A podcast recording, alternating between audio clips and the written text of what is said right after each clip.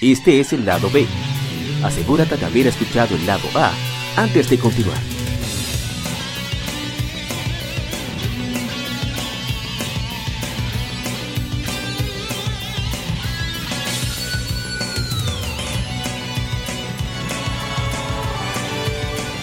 Gamefemérides. Juegos y consolas de aniversario son comentados entre hechos y anécdotas.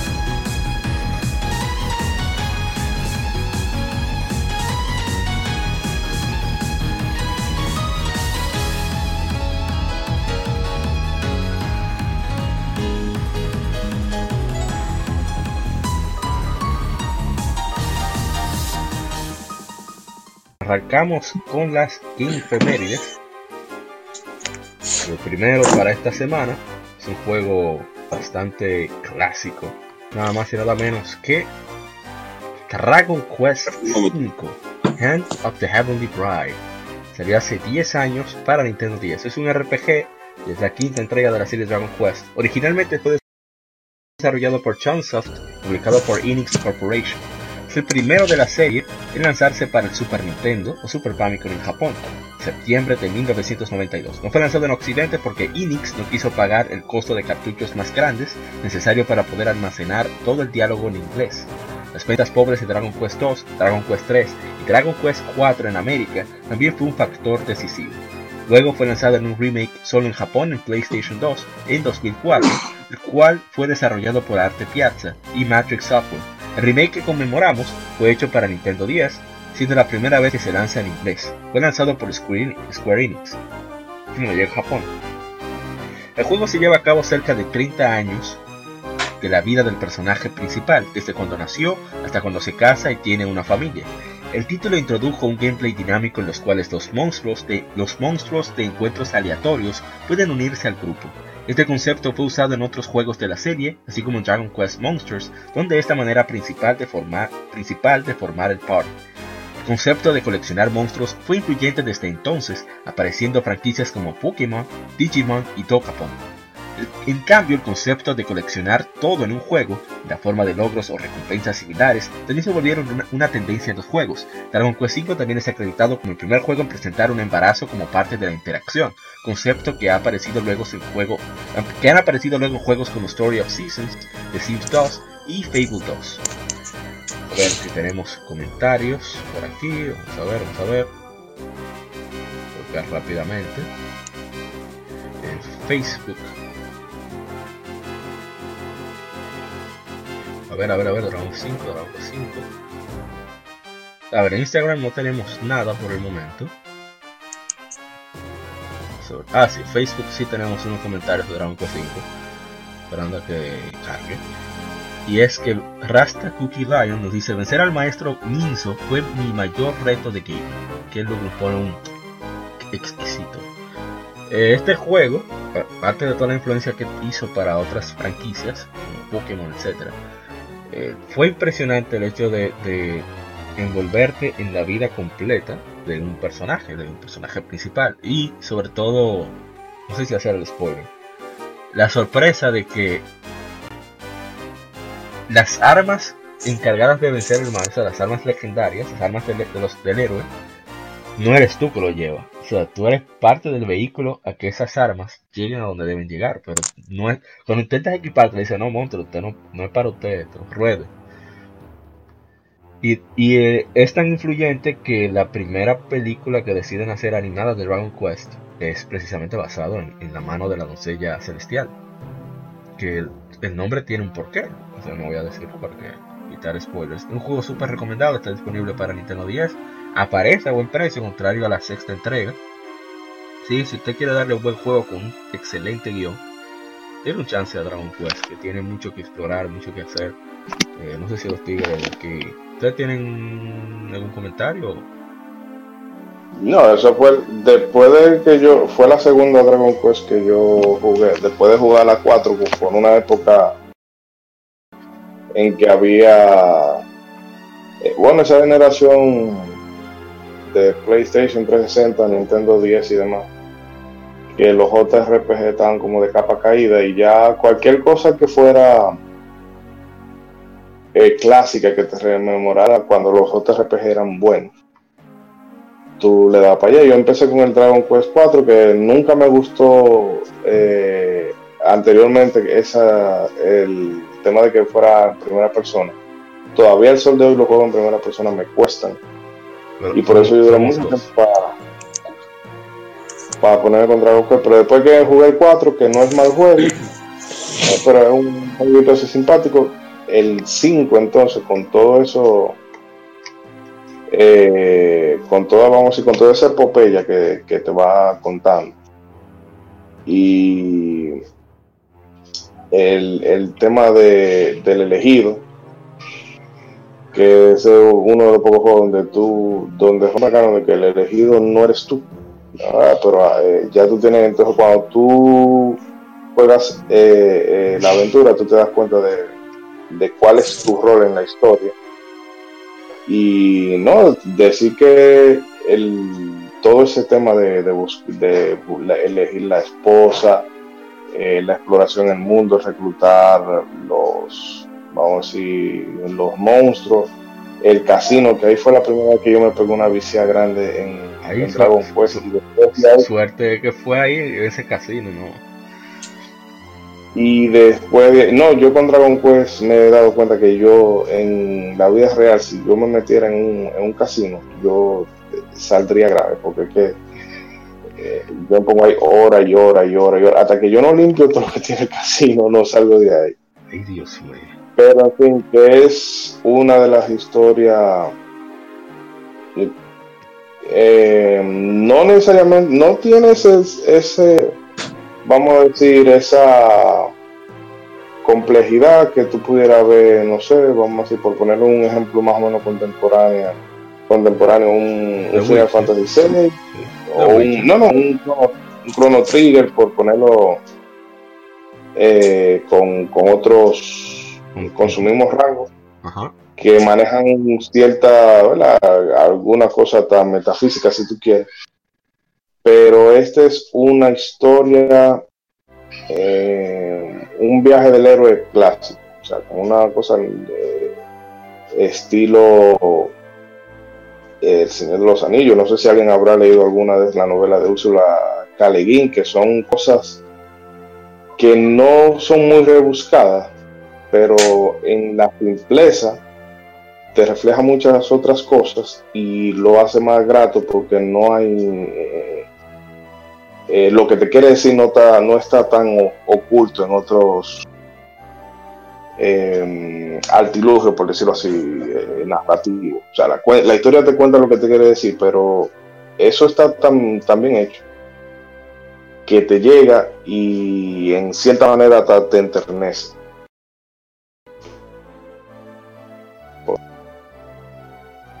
Yo creo que de semana. ¿Alguien más? ¿O pasamos al siguiente? ¿No? ¿Se va a pasar por Go? Ah, pues vamos para otro. El siguiente es otro juego para Nintendo 10.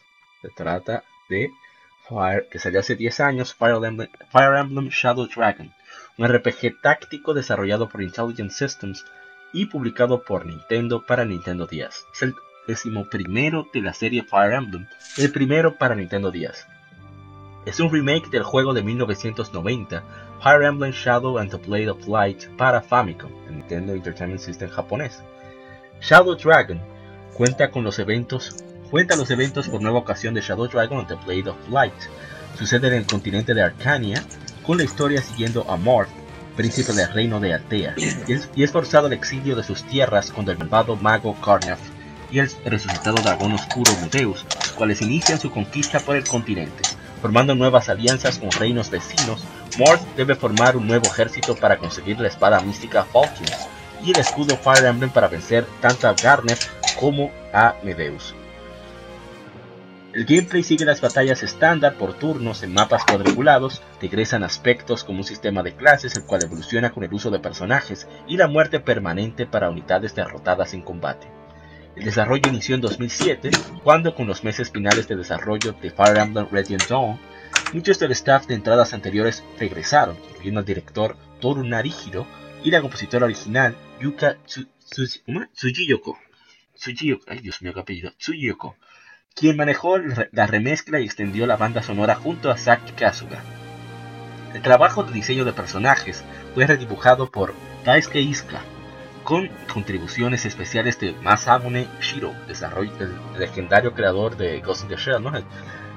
Anunciado a finales de 2007, fue lanzado internacionalmente localizado por la compañía externa 824. Tuvo buena recepción de la crítica y tuvo buenas ventas con muchos coincidiendo en que es un port de alta calidad a pesar de la carencia de originalidad. Como la gente se queja de un port de un juego que nunca llegó aquí, son cosas que yo tuve. Por eso es que el tema tiene que eh, un port de un juego de Nintendo por demás. Sí, que nunca llegó aquí. yo no entiendo. O sea, no, yo digo por un tema uno de Nintendo, ¿qué complejidad tú puedes pretender que tenga un, un juego de esa época donde, señores, los juegos, los juegos de Nintendo la mayoría no pasan de 512 kilobytes? Ahí no se podía inventar mucho. Así mismo. ¿Alguien lo jugó de aquí o? Yo sí. Eh, voy a ser breve para no extenderme ese fue el primer Fire Emblem, Fire que yo que yo toqué. Y me pasó una cosa curiosa, en esa época yo trabajaba junto con el hermano de, de Riance eh, y tocaba dar viajes para, el interior del país en determinada época del, mes. bueno, una yo estaba jugando, eh, avanzando la, historia en, el Fire Emblem, Fire Emblem. pero tocó una época que yo duré como tres semanas sin por el tema de estar viajando y trabajando y organizando la, sin poder tocarlo el día. o sea, yo no yo duré casi un mes sin poder jugar. Y cuando yo volví lo puse yo, ve acá, ¿qué rayo era lo que yo estaba haciendo? Y tuve que empezar el juego de nuevo porque yo no me acordaba de nada. Uf. Y, tú sabes que tú tienes que en, que en ese Fire Emblem te penalizan, no es como los, los nuevos que tú puedes Inventar. quitar el permanente. ¿Cuál, cuál eh, Pero aquí, de lo Awakening, de la Awakening para acá, tú puedes ponerlo, ¿verdad? Ah. Ponerlo en el modo. Waifu Emblem. Waifu Emblem. Sí. Pues bien, en esa época no, tú sabes que si te mataban ya se te fue. Y yo, como estaba así, quedé desorientado. Y yo, bueno, que yo no sabía ni, qué era lo que yo quería pasar de esa batalla. Y nada. Te cortaste y nada. me trae juego y para atrás. Y bastante incómodo que ese juego. Ay, un juego de NES, imagínate no, pero que te violan en el nombre del padre y el único y el único revive que yo pude encontrar ya fue en un en un mapa de los últimos que si tú no buscas bien eh, te lo pierdes y como quieras para tú llegar ahí eh, porque el objetivo es muy fácil pero si tú quieres conseguir ese ese objeto bueno prepárate oh my God. ¿Hay más o seguimos? No, puedo seguir en mi caso porque la saga de Fire Emblem yo la he visto, pero no la he tocado realmente. Ah, bueno. Yo realmente no, no le di suficiente a esa Fire Emblem. No sé, me, encontré las animaciones. Eh, se veía, creo que era en CG. En CG, o sea, era, en, era, sprite, era como sprite pre-renderizado. Exacto, era pre-renderizado y como que el estilo artístico decayó compara, si uno la compara con la que estaban en Game Boy Advance. Sí. No sé, me la encontré un poco más genérica por el, por el tema de ser la primera, básicamente. Y no sé, no, no la seguí mucho. Así que no, no le pude eh, tocar lo mismo básicamente con la, con la que salió más para adelante también. Oh, pero son son no, el modelado de los personajes es feo. Ok, bueno, pasemos al siguiente juego, que es nada más y nada menos que el juego que salió hace aproximadamente, hace aproximadamente no, sería hace nueve años, Ace Attorney Investigations, Miles Edgeworth. Es un juego de aventura y novela gráfica desarrollado y publicado por Capcom. Fue lanzado para Nintendo 10. Es la quinta entrega de la serie Ace Attorney y sucede entre los eventos del tercer y cuarto juego. Phoenix Wright Ace Attorney Trials and Tribulations y Apollo Justice Ace Attorney. En las entregas anteriores se enfocan en los abogados de la defensa. Ace, en los abogados de la defensa. Ace Attorney Investigations pone al jugador en el control de Miles Edgeworth, quien investiga cinco casos que unidos forman una historia en general sobre un círculo de contrabando. El juego consiste en, frases de, en fases de investigación, en el cual el jugador debe ir a escenas de crimen y buscar evidencias, y las fases de prueba, en la que se enfrenta a otros personajes para escuchar su punto de vista. El jugador puede usar evidencia para encontrar contradicciones en las declaraciones de los personajes para acercarse a la verdad. El juego fue dirigido por Takeshi Yamazaki y producido por Motoji de Eshiro. Eshiro tuvo la idea de hacer un juego de aventura sobre otros personajes de la serie, y Yamazaki tuvo la idea de ser sobre razonamiento deductivo e investigación de escenas de crimen. Esto fue mientras trabajaban en Trials and Tribulations. El juego fue diseñado específicamente para diferenciarse de los títulos anteriores con un mayor enfoque en el entorno. El equipo de desarrollo originalmente consideró usar a Emma Sky, un personaje de entregas anteriores de la serie, como principal, que ella era, ella era la CSI, era la que investigaba eh, las evidencias como principal, pero optaron por Miles Edgeworth por su, por, su popularidad, como es lógico. Su, objetivo era que los jugadores se inmerjan en el juego y sintieran como si fueran Edgeworth, opuestos a los anteriores donde los jugadores apenas, apenas identifican a los personajes principales. Con este fin, incluyen control directo de Edgeworth y un gameplay que involucra conectar sus pensamientos. Tuvo reviews favorables, con una queja común de, de que la reputación a veces se vuelve prueba y error, el juego fue uno de los mejores vendidos en Japón, aunque en Occidente no lo fue tan bien. Después del juego lanzaron un manga basado en el mismo. Una secuela, Ace Attorney Investigations 2, fue lanzado solo en Japón en 2011. Eh, deja ver, no, no tengo... Ah, sí, en, Instagram sí tenemos comentarios. Diego dice, una de mis sagas favoritas.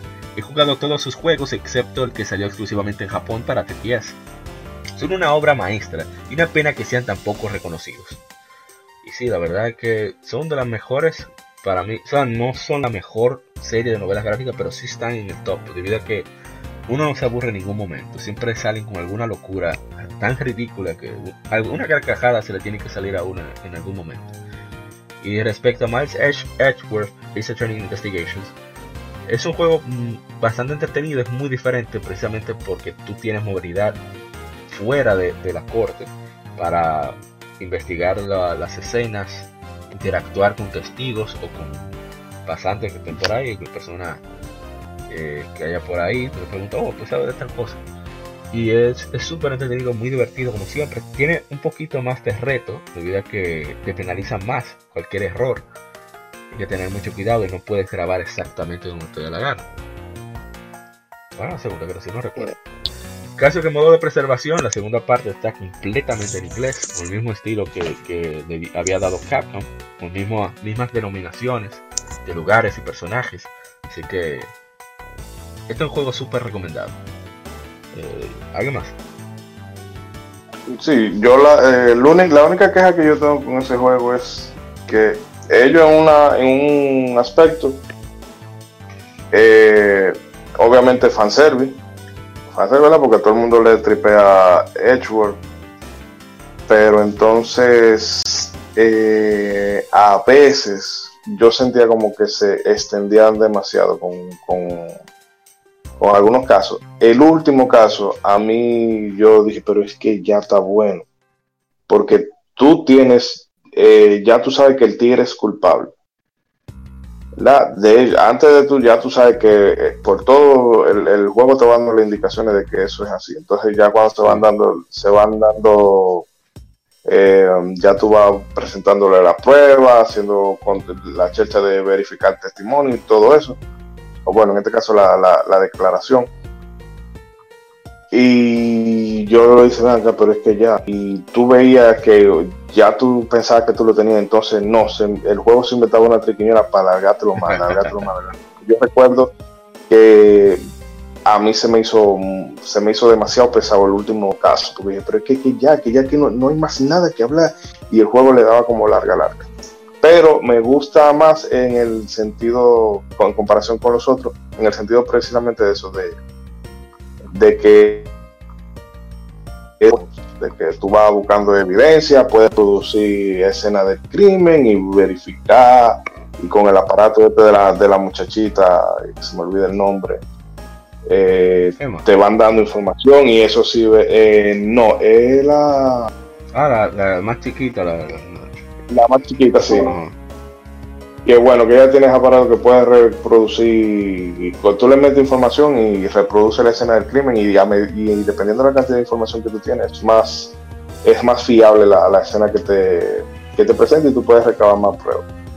En ese sentido es mucho más divertido que, que en los attorneys normales, que tú sabes que tú nada más toca aquí. Sí. Parte que es, más, es menos, menos interactivo. Ah, también esta fue la primera que no, dejaron de traducir al, español por problemas con las R4 y España. Y que Capcom dijo, ya está bueno de usted, es tu pirata. manden, su juego en inglés y el segundo ni lo tocan, coño. No se ríe, pero es verdad. No, se ríe, pero es verdad.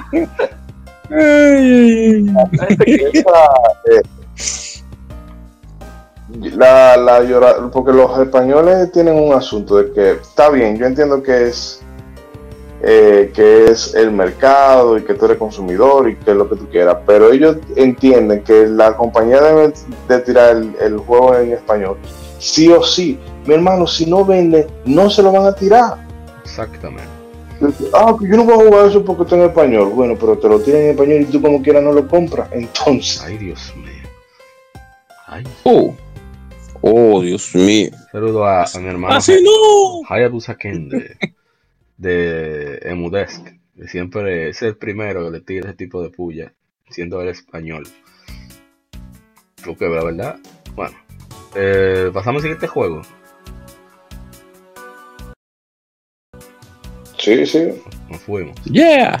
Sí, para ir avanzando más rápido. El siguiente juego es uno que salió hace 20 años. Se trata de Siphon Filter. Es un juego de disparos tercera persona y sigilo desarrollado por Eidetic, hoy Sony Ben Studio, publicado por 989 Studios para PlayStation. Es el primer juego de la serie del mismo nombre, la trama se centra en los agentes especiales Gabriel Gabe Logan y Liang Xin, quienes son asignados a aprender a un terrorista internacional de Alemania. El desarrollo de Siphon Filter inició con la intención de crear un nuevo género híbrido, super espía, que contenga elementos de acción, sigilo y resolución de acertijos. El juego casi fue cancelado durante su desarrollo, ya que Eidetic tuvo muchas dificultades debido a la falta de inspiración por juegos similares y su experiencia creando juegos. A pesar de las dificultades, Siphon Future tuvo buenos reviews en su lanzamiento con los elogios dirigidos a su innovación y a su inmersiva trama. Eh, a ver si hay comentarios. No, no hay. Eh, no sé si ustedes van a hablar de ese juego. Yo particularmente no lo jugué. Oh, bueno. Oh, pero, pero claro que dele, sí. Dele, dele, dele, Arthur, dele yo, voy a tirar un venenillo ahí. Yo me tiré la tecnología completa en PlayStation 1. Ese, ese, eso era uno de los buques insignia de, de mi PlayStation 1. Yo no sé qué es lo que pasó con Sony, que mataron la saga completamente en PlayStation, en PlayStation 2.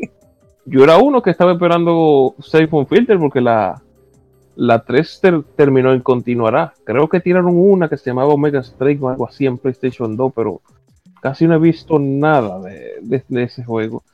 Nada más probé las que los ports de PSP, que en PSP se juegan fatal y en PlayStation 2 se ven fatal. Así que, y no se sentían como sin filter, se, se sentían más como una kill switch por ahí. Oh. Y bueno, la, hablando de la, de la parte 2, esa para mí es la más difícil de todita, porque realmente se, eh, los niveles eran más eh, específicos. Si había un nivel que era de acción, era acción pura. Y si había un nivel que era sigilo, te vieron y, y, para el checkpoint. Diablo. O sea, era, brutal. Ah, otra cosa que los eh, en ese juego había un sistema de puntería, tanto contigo como con los enemigos. Por ejemplo, si tú quieres darle un fuetazo bien a un enemigo bien lejos, tú tienes que agacharte para que te dé buena puntería. Sí. creo que era en la tercera misión en un puente, eh, ahí eh, habían snipers y automáticamente te, veían, ya había un, apareció un mensaje que decía headshot. Tú sabes que si, es, si, te, si te disparaban uno era directo al caco y ahí mismo muerto. Y había un, el, había un puente que eso era lleno de sniper completamente. Eso era, tú pusiste un pie ahí y ya te dejaron en la cabeza como un cueso suizo. Eso era, eso era fatal. La parte de la más difícil de, la trilogía de PlayStation 1. Yo, yo no sé. Y venía en dos discos, por cierto. Yo nunca toqué el segundo, así que olvídate.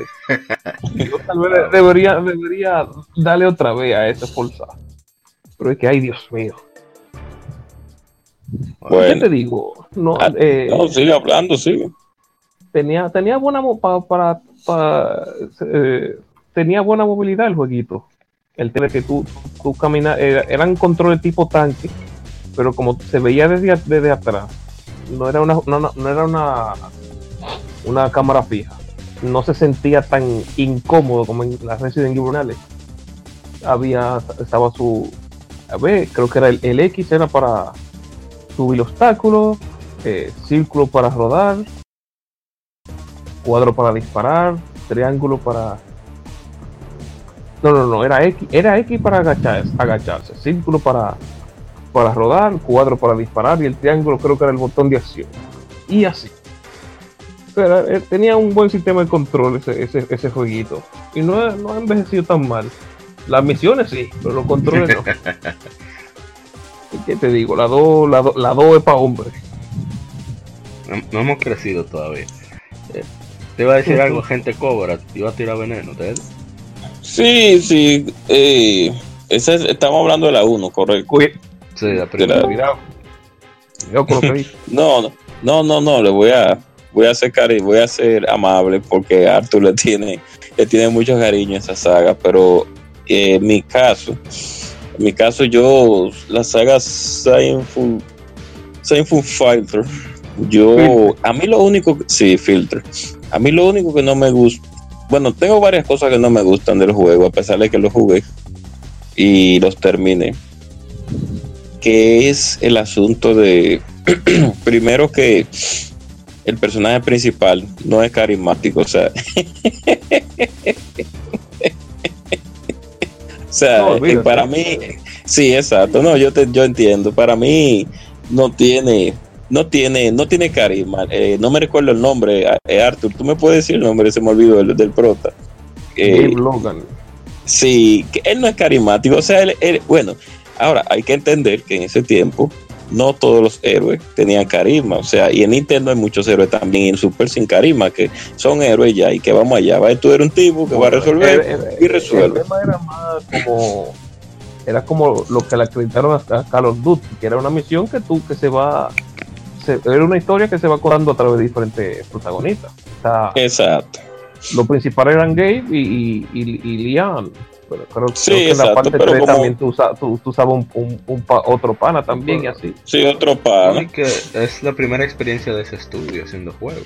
no, yo sé, de 98, 90 Studio. No, no, ellos son los editores. es, ah, ellos son los editores. Ah, ok, sí, pero que ahora es Sony Ben, lo que hicieron Charlie Golden Abyss. Sí, pero tú sabes que como salía como salía el logo, ese logo de 98, 90 Studio, que yo me recuerdo como, como si fuera ahora. Eh, eso es lo único, esa es una de las cosas que yo realmente no me quejo, sino que quisiera que, hubiera aportado más el asunto de que el protagonista no es una persona que tú vas a recordar para toda la vida, porque es como muy genérico el, el, prota. Él porque está en la portada y todo, muy chévere, pero es muy genérico. No es que yo crea que es un campeón, sino que, que hubiera tenido más renombrancia en, el, en, el, en, las, en la marca Sony porque así se hubieran tirado más juegos.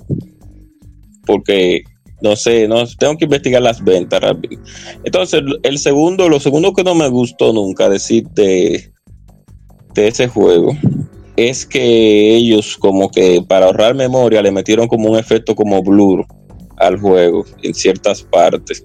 Entonces, eh, se hacía como a veces como un poco incómodo. Bueno, tú lo, tú me corroborarás harto en en, en, eh, dar, eh, en, en, hacer el lock on a los enemigos. ¿Tú ves? Y hay que ah, forzarse mucho para agacharse a veces, para, para, para obtener mejor puntería. Hay que y entonces cuando hay varios enemigos, tú parecería como que tuviera obligatoriamente que estar agachado para tu poder resolver una zona llena de enemigos.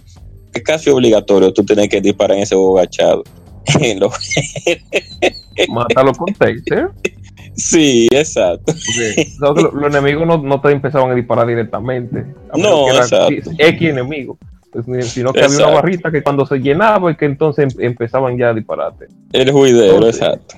Sabes que el, viejo y confiable taser que está en la tecnología completa, tú agarras los lo electrocutas hasta que empiecen a botar fuego. Sí. Oye, el que no disfrutaba eso El juego tiene muchas misiones buenas. Yo estoy hablando, voy a enfocarme un poquito más en la uno ya para terminar. Pero yo comprendo que fue un equipo que no tenía mucho, mucha, mucho conocimiento en el desarrollo. Inclusive ustedes pueden ver que eh, Gabe camina como un mon, corre como un mongolo. no, no, eso, eso, eso, parte de la esencia, que corren así como, como se están cagando. Sí. Pero se puede, sí, se puede, pues, eso es lo único que yo, que yo puedo decir que pudieron haber mejorado. y que, Sony debió de realmente, como tú dices, antes de, y discúlpame por la interrupción, eh, darle una segunda oportunidad, porque esos tipos de juegos así, Sony pudo tener su propia Metal Gear, igual como Ubisoft con Splinter Cell igual como Konami con, con, Metal Gear, él pudo tener su propio Metal Gear y seguir, y ese juego se lo hubiera podido convertir en un juego AAA en el futuro, que hubiera caído muy bien, como Just Cause, así que, que son más, más o menos van por esa misma línea. Eso fue lo único malo que... No me hable de Just Cause. No, no, no, un ejemplo. Es la línea. Estoy hablando de la línea del protagonista que, que, que tiene que resolver, que sigue una línea eh, en la historia después de ahí yo no, no, no voy a decir más nada de Cypher. Eh, sí, que se jugó, se jugó en su tiempo, sí, pero eso fue lo único que me quilló. También, o sea, el juego tenía sus, sus su variedad de armas. Había muchas armas. Sí, había muchas armas. Muchas armas lamentablemente la, mi arma favorita se quedó en la 1, que era la Combat Shotgun, que era una, una escopeta de doble cañón que mandaba, mandaba al enemigo a volar. A volar. Habían, había armas experimentales, estaba la vieja y confiable M16, la 9 milímetros, la, la, 2, la 12 de Guachimán, cuchillo de cuchillo alto, tú, alto, tú tienes que tú no puedes negar que ese juego se ve rústico. ¿Qué juego no se ve rústico de esos tiempos? 999. No, porque eso era lo que había, yo lo sé, yo entiendo.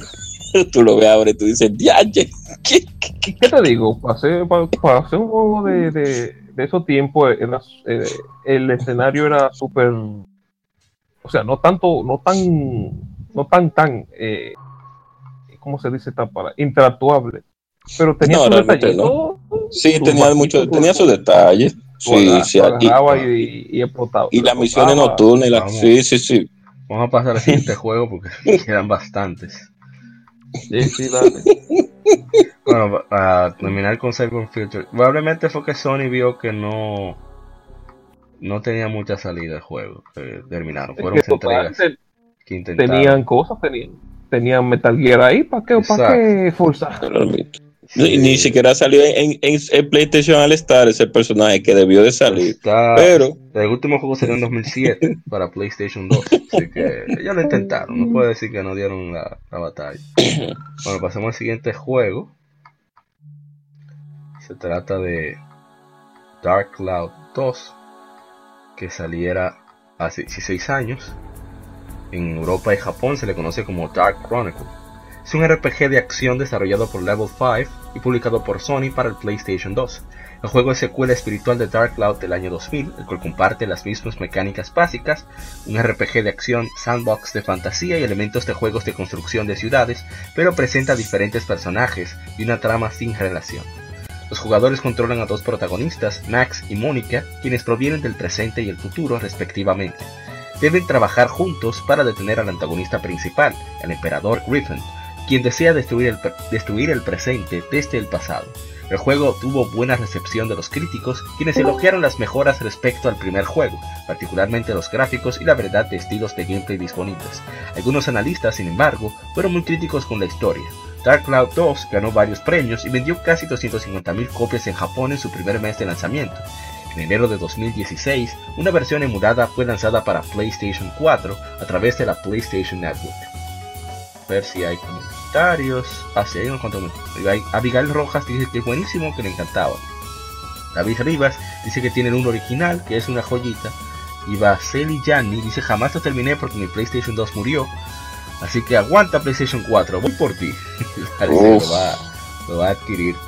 A ver si en Instagram hay... Sí, eh, Tony Ramlis 26 nos dice, Level 5 sabe lo mucho que América no apoya sus juegos, no me sorprende ese maravilloso título no llegó a América. Parece que se confundió, no sé.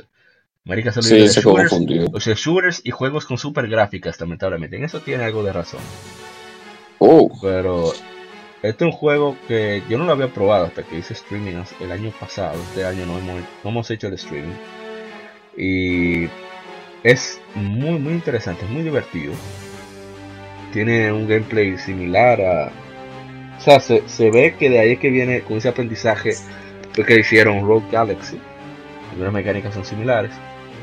Pero el concepto de, Dungeon Crawler y de crear tus propias armas, por así decirlo, tus propios objetos, le da un toque muy, muy específico y, y, es un juego muy divertido. No es un candidato a juego del año en su época, ni nada por el estilo, pero es un juego muy, muy entretenido, que, que es para pasar un buen rato. Como yo lo jugué fue en PlayStation 4, que siempre aparece en oferta por menos de 5 dólares en, la PlayStation Store, así que le puede dar un chance, que puede.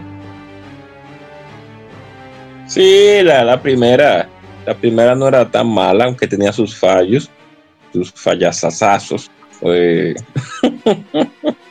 Abusador. Y la segunda, sí, no, hay que, hay que, hay que decir. No, no, pero diciendo que, era difícil la primera. O sea, difícil, difícil de jugar. No por dificultad, es que estaba difícil. Sí. Pero, imagínense, eh, era el 2001 y eran uno de los primeros juegos que salieron para PlayStation 2. O sea que sabíamos que la rutica iba a estar por default, porque estábamos tratando con el software, con el hardware. Exactamente. Cuando vino la parte 2, ya que le cambiaron el estilo gráfico y todo, ellos ya pudieron pulir ya unas cuantas cositas. Como ustedes pueden ver que es del cielo a la tierra la diferencia oh. entre la 1 y la 2. O sea, en todos los sentidos. Porque ellos tenían mucha más experiencia. Tal vez mucha gente se quejó por, por ese aspecto más juvenil de los personajes, pero para el, para el concepto, bueno, pues no estaba mal. Eh, es lamentable que no sé si vendió eh, decente por lo menos, porque si en Japón vendió, no decente, no vendió regular, se podría decir, bueno, 250 mil copias, son, podría decirse que... Hay, que... hay que ver cuánto costó. O sea, sí, uno dice, ah, eh, mira, como eh, dijeron en el grupo, mira el caso de Anthem, Anthem no, perdón, con Battlefield 5, que con 6 millones de copias no cumplió las expectativas de venta de EA y por lo tanto no, no satisfizo lo que querían los accionistas, la cantidad de ventas que ellos esperaban. O no recuperaron lo que invirtieron, porque no solamente se invierte en el juego, también se invierte en publicidad, etcétera, etcétera. Y sin embargo, eh, cuando Falcon vende 300.000 copias, eh, hacen fiesta.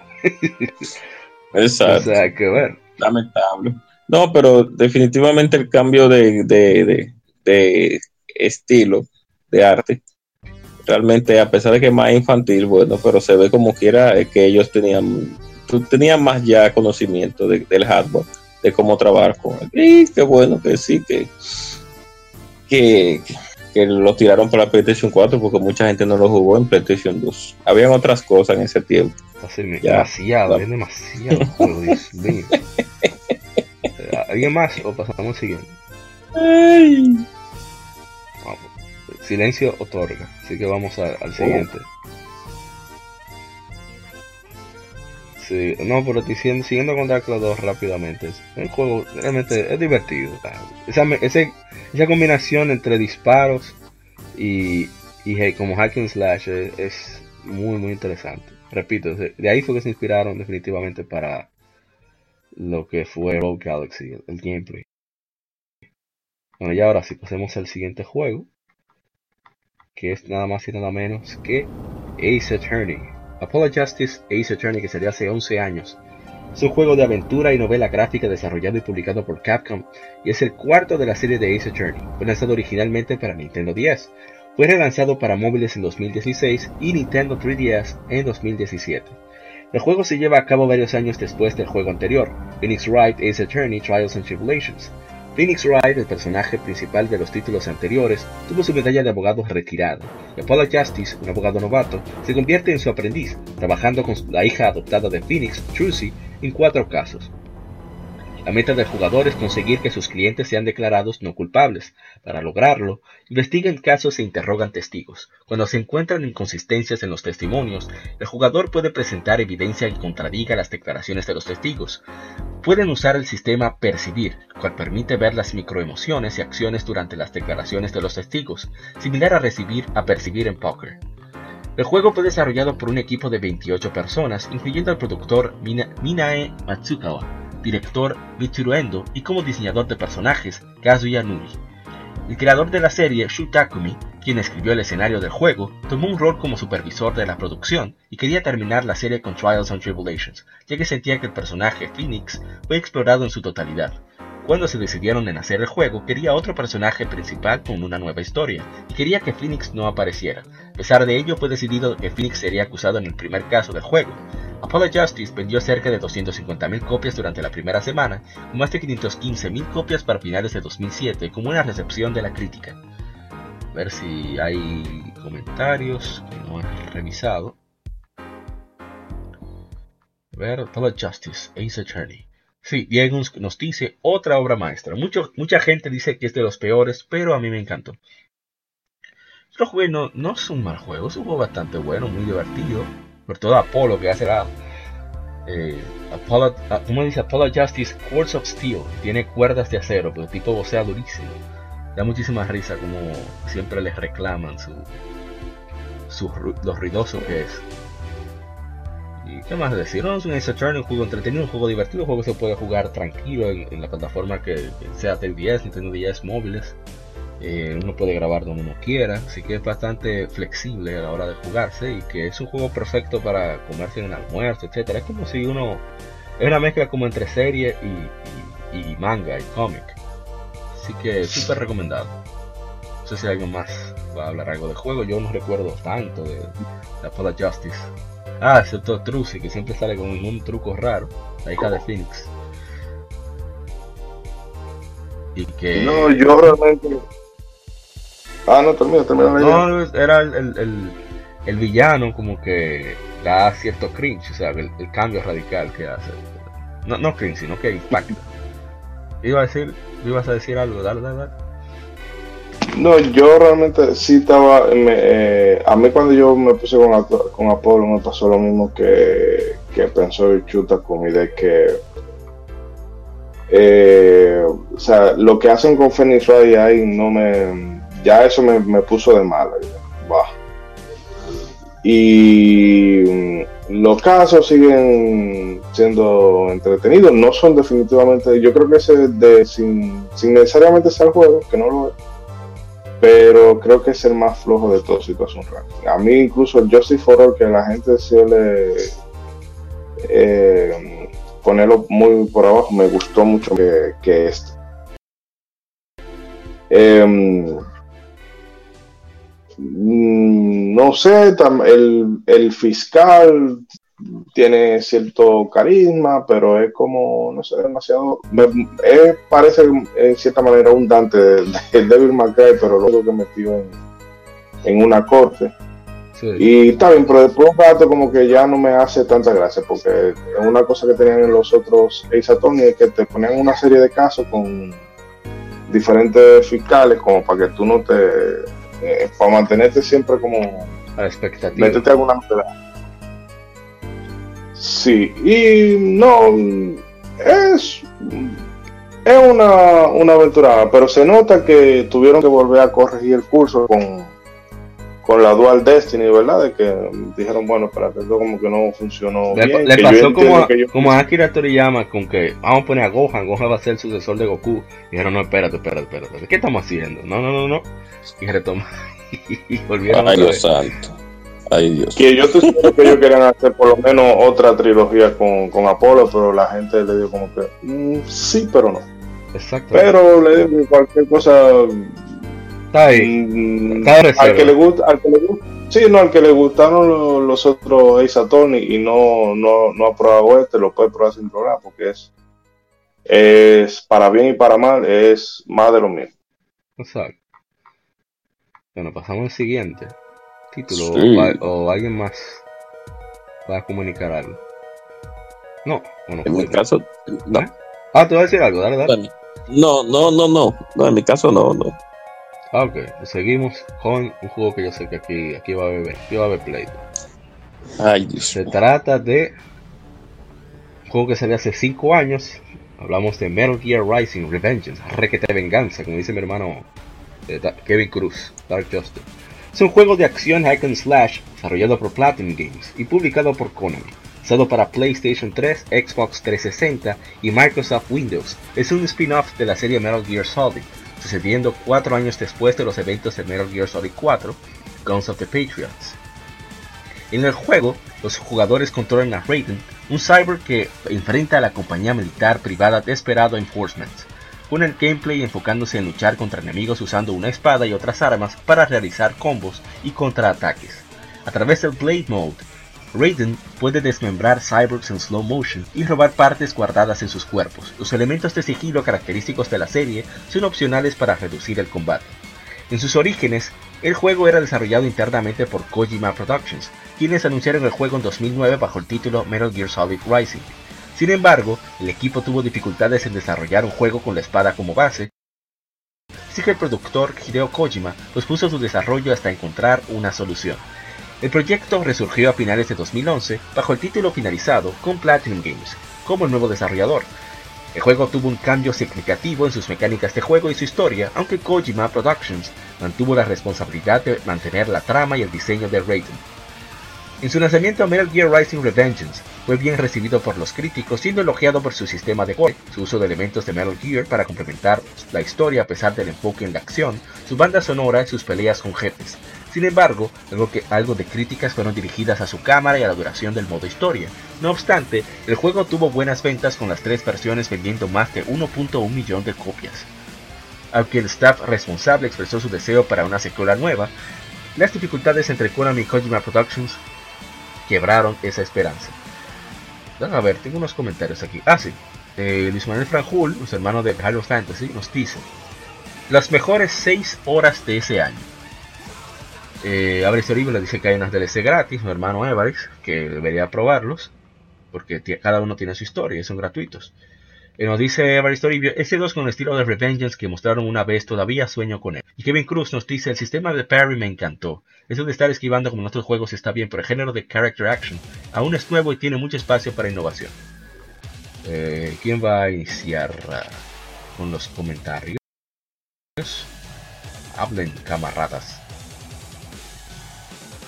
Hello, hello. Eh, oh, oh, yo voy a iniciar.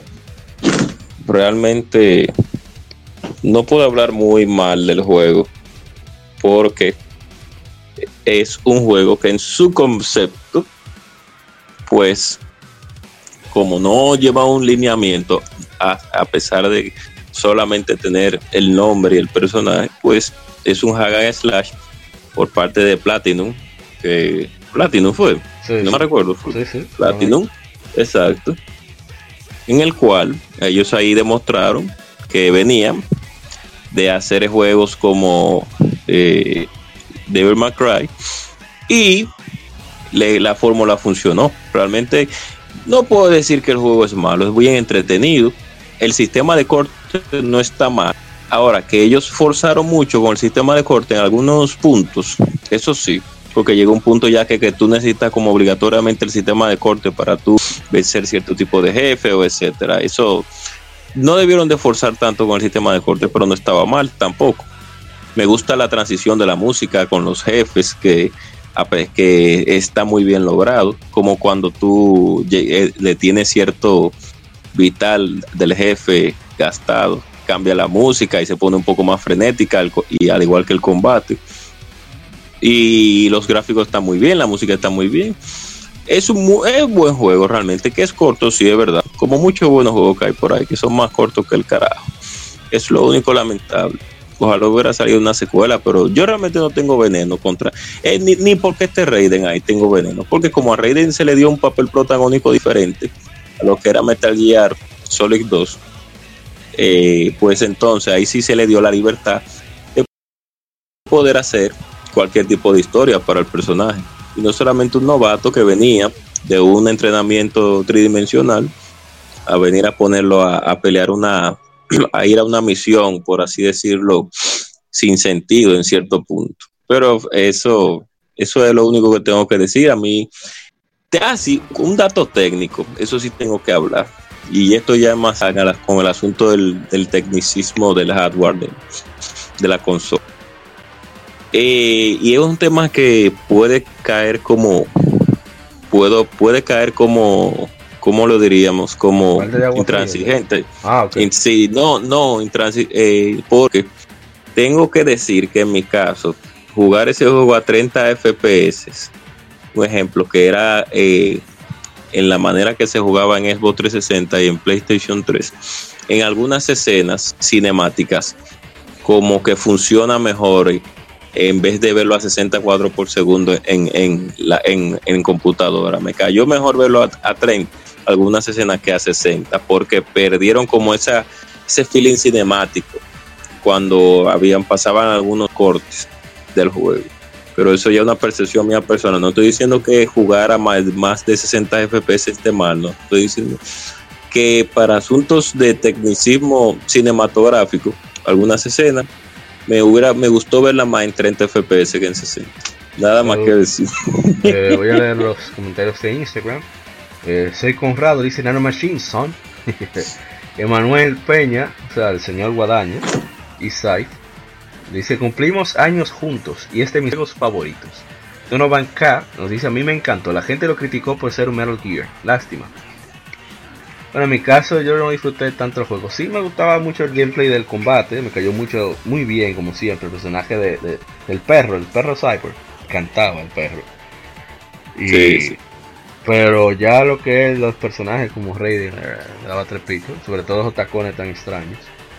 Pero eh, el parry al final fue que tuve que aprender a usarlo porque yo no, no, me gustaba cómo se ejecutaba. Yo estoy acostumbrado más a que cualquier tipo de counter se haga cubrir y botón de ataque. Pero aquí no tienes botón de cubrir, tienes que hacer el parry es atacando y dan, pulsando el botón de ataque y presionando la dirección donde tú crees que va a venir el ataque.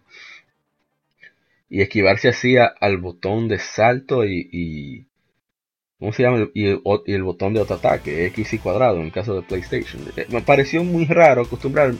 Y como el juego es tan corto, no me llegué a acostumbrar. Ese juego me lo, me lo prestó eh, y me lo prestaron en la mañana y en la, y en la tarde, casi noche, lo pasaron a recoger. Y yo lo había terminado. Sí, muy corto. Quizás el juego hubiera tenido más duración, con más, qué sé yo, movilidad de jefe, más que sé yo, que, que no está mal.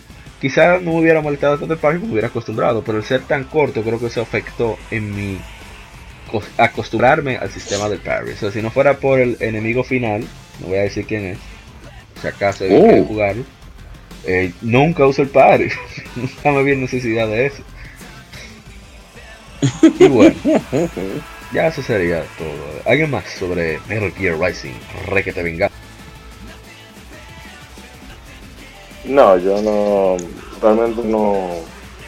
No lo he probado. Está mudo, yeah. que iba, iba, a hablar. No. Rising.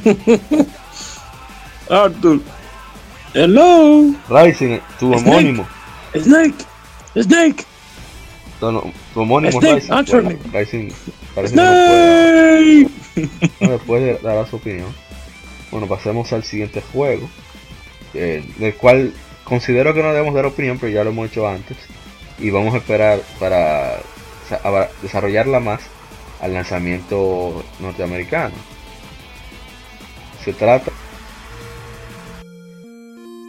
Legend of Zelda, que cumplió 33 años de su lanzamiento en Japón, que en Japón se llamaba Hyrule Fantasy Zelda no Densetsu, o sea, la fantasía de Hyrule. Legend of Zelda, así que aquí en español ahora dicen Hyrule, no sé por qué, si en comerciales y todo decían Hyrule, pero no, se la vi. Es un juego de acción y aventuras con elementos RPG desarrollado y publicado por Nintendo, diseñado por Shigeru Miyamoto y Takashi Tezuka. vuelvo y repito que Takashi Tezuka debería tener mucho más crédito por ser no la mano derecha de Miyamoto, sino su socio en sus creaciones. Sucede en la tierra de fantasía de Hyrule. La trama se centra en un joven llamado Link, protagonista jugable, quien busca obtener los ocho fragmentos de la riqueza de la sabiduría, con el fin de rescatar a la princesa Zelda del antagonista Ganon. Durante el curso del juego, el jugador ve a Link en una perspectiva desde arriba, venciendo enemigos y encontrando secretos en el camino. El primer juego de la serie de The Legend of Zelda fue originalmente lanzado en Japón como título de salida para el Family Computer Disk, System. Más de un año después, América y Europa recibieron lanzamientos para el Nintendo Entertainment System en cartucho, haciendo el primer juego de consola casera en incluir batería interna para salvar el juego. Esta versión fue lanzada en Japón bajo el título de Hyrule Fantasy The Legend of Zelda 1. El juego fue ha sido porteado al Nintendo GameCube y Game Boy Advance y está disponible en forma emulada vía consola virtual en Wii, Nintendo 3DS, Wii U y Nintendo Switch. Legend of Zelda fue un bestseller para Nintendo con 6.5 millones de copias. Está a menudo incluido en lista de juegos considerados como de los mejores o más influyentes. Una secuela en solitario, Zelda 2, The Adventure of Link, fue primero, primero lanzado en Japón luego de un año de su debut llega a América. El juego propició a varias precuelas y spin-offs, estableciendo una serie que se ha convertido en uno de los pilares de Nintendo. Every game has a story, but only one is a legend. Cada juego tiene una historia, pero solo uno es leyenda. Y recomendando como siempre a nuestro hermano de Hyrule Fantasy en Facebook, su hermano Manuel Franjul, que siempre comparte cualquier cosa relacionada a la saga. Esas son las declaraciones de Miyamoto respecto a, la línea de historia, eh, algo sobre el manga de Akira Kimekawa, de Twilight Princess, yo sigo eh, con fiebre, me encanta ese manga. Así que ah, yo no creo que haya que hablar mucho de, de The of Zelda. haremos no. para el lanzamiento, cuando conmemoramos el lanzamiento occidental. no hay que hablar mucho. Que que ganó un porquito que tira rayos. Casi no. Ay, ah, bueno, sí, hay que decir algo. Que para nosotros, de estas latitudes tropicales, fue mucho más difícil avanzar en el juego porque nosotros teníamos que buscárnoslas sin ningún tipo de pista. Era, usted está ahí, entre esa cueva y mate lo que se mueva. Ya, eso era todo. Pero los estadounidenses, españoles, gente de países más desarrollados, tenía su manual en su idioma, que era una guía de cómo pasar el juego. Un abuso, un mapa, con contexto y todo. Así que fueron de robo los desgraciados. Que, eh, insisto que tenemos que hacer ese especial en inglés de, cómo es el game en Latinoamérica, para que comprendan que, nosotros jugamos en Dark Souls. Sí, realmente. Bueno, pasemos al con, la, con la energía eléctrica. Ay, Dios mío. Con la energía eléctrica. Más los impuestos, más los caros que todo. Bueno, vamos a dejarlo ahí. Pasemos al siguiente juego.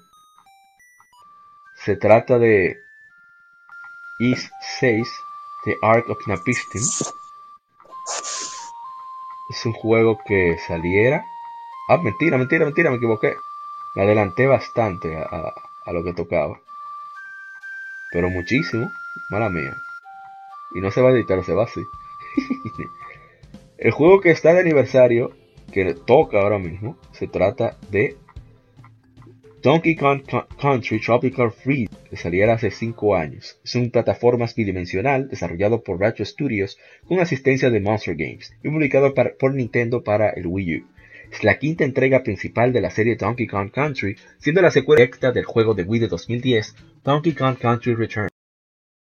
un por mejorado para Nintendo Switch, fue lanzado en mayo del 2018. El equipo de desarrollo diseñó el gameplay para que fuera similar a los anteriores, aparte de nuevos elementos. El presidente de Retro Studios, Michael Kilbuck, le dijo al presidente de Nintendo America en ese entonces, Reggie fils que la producción de Tropical Freeze inició porque el equipo de, el equipo de desarrollo aún tenía mucho combustible en el tanque, después de terminar Returns, y con deseos de incluir niveles bajo el agua y cámara 3D, y usar el Wii U para hacer, cito, un montón de trucos cool. La adición de la cámara fue el mayor cambio, la cámara dinámica cambia de lado a 3D brindando profundidad a obstáculos en el camino de los personajes. Aparte, Tropical Freeze añade a Dixie Kong como personaje jugable, y tiene una habilidad de flotar en el aire que afecta cómo los jugadores acceden a plataformas. Me digo subir un poquito el audio, que está como, como bajo.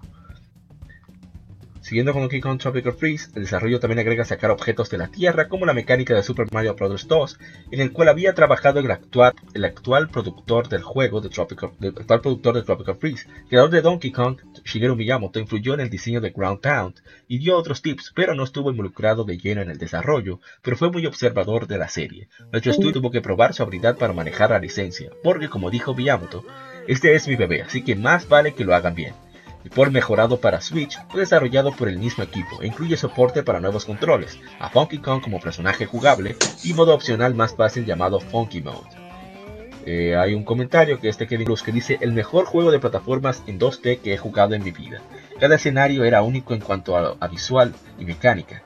Era diferente de los demás por la física del juego. Uno de verdad sentía el peso del mono en ese juego. Es un juego criminalmente, poco jugado, criminalmente poco jugado, en un mundo donde hay muchos indies plataforma 2D, Nintendo todavía dando clase de cómo se hace uno. A ver si hay comentarios. ¿Eh? Mm.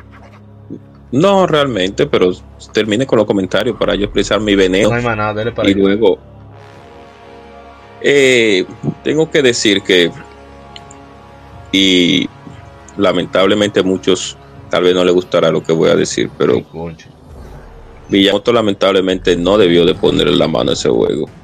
¿Y qué hizo Miyamoto?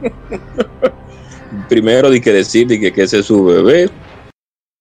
Ah, y según lo que dice, un hombre que no le gustaba primero los assets y, lo, y, y los gráficos de la Donkey Kong. Ah, pero este era Miyamoto, no es contra el juego. Claro. Ah, no, no, no es contra el juego. Voy con usted.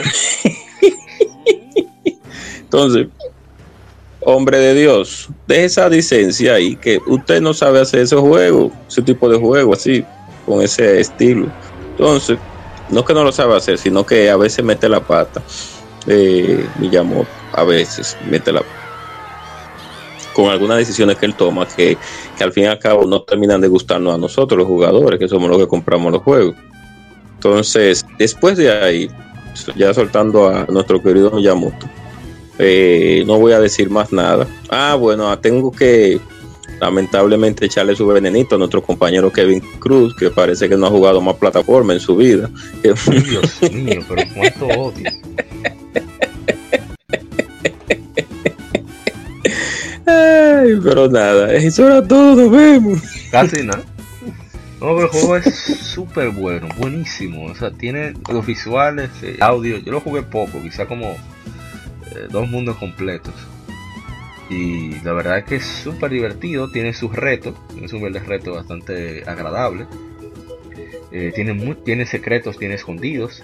Eh, las animaciones de los, de, los, de los primates, uno se ríe muchísimo con lo que sale el mono. A mí me encanta. Y lo malo es que como más se disfruta es en compañía de otro. Y digo lo malo porque es lamentable que todavía Nintendo no incorpore esa posibilidad de jugar este juego online. O sea, no todo el mundo tiene un vecinito, un amigo, lo que sea, para jugar en modo local. O sea, agregar el modo online, que se disfruta muchísimo ese juego así. Y bueno, ya sería todo lo que diría al respecto. ¿Alguien más? No, no fue.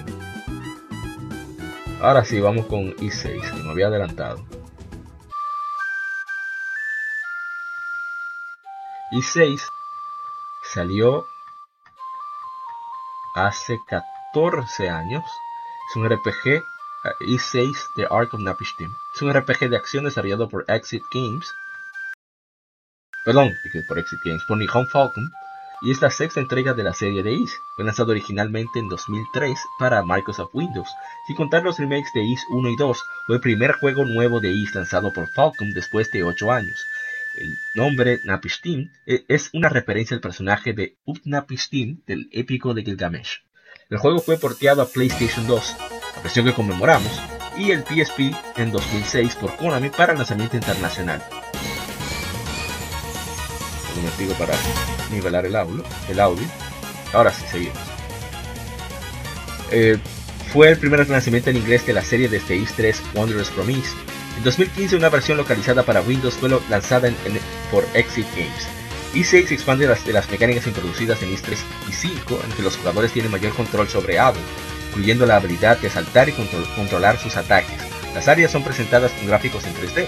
Los personajes, monstruos y jefes menores son presentados usando sprites 3D renderizados, excepto en PlayStation 2, donde los gráficos son totalmente en 3D. Los gráficos más grandes los jefes más grandes son presentados con modelos totalmente tridimensionales.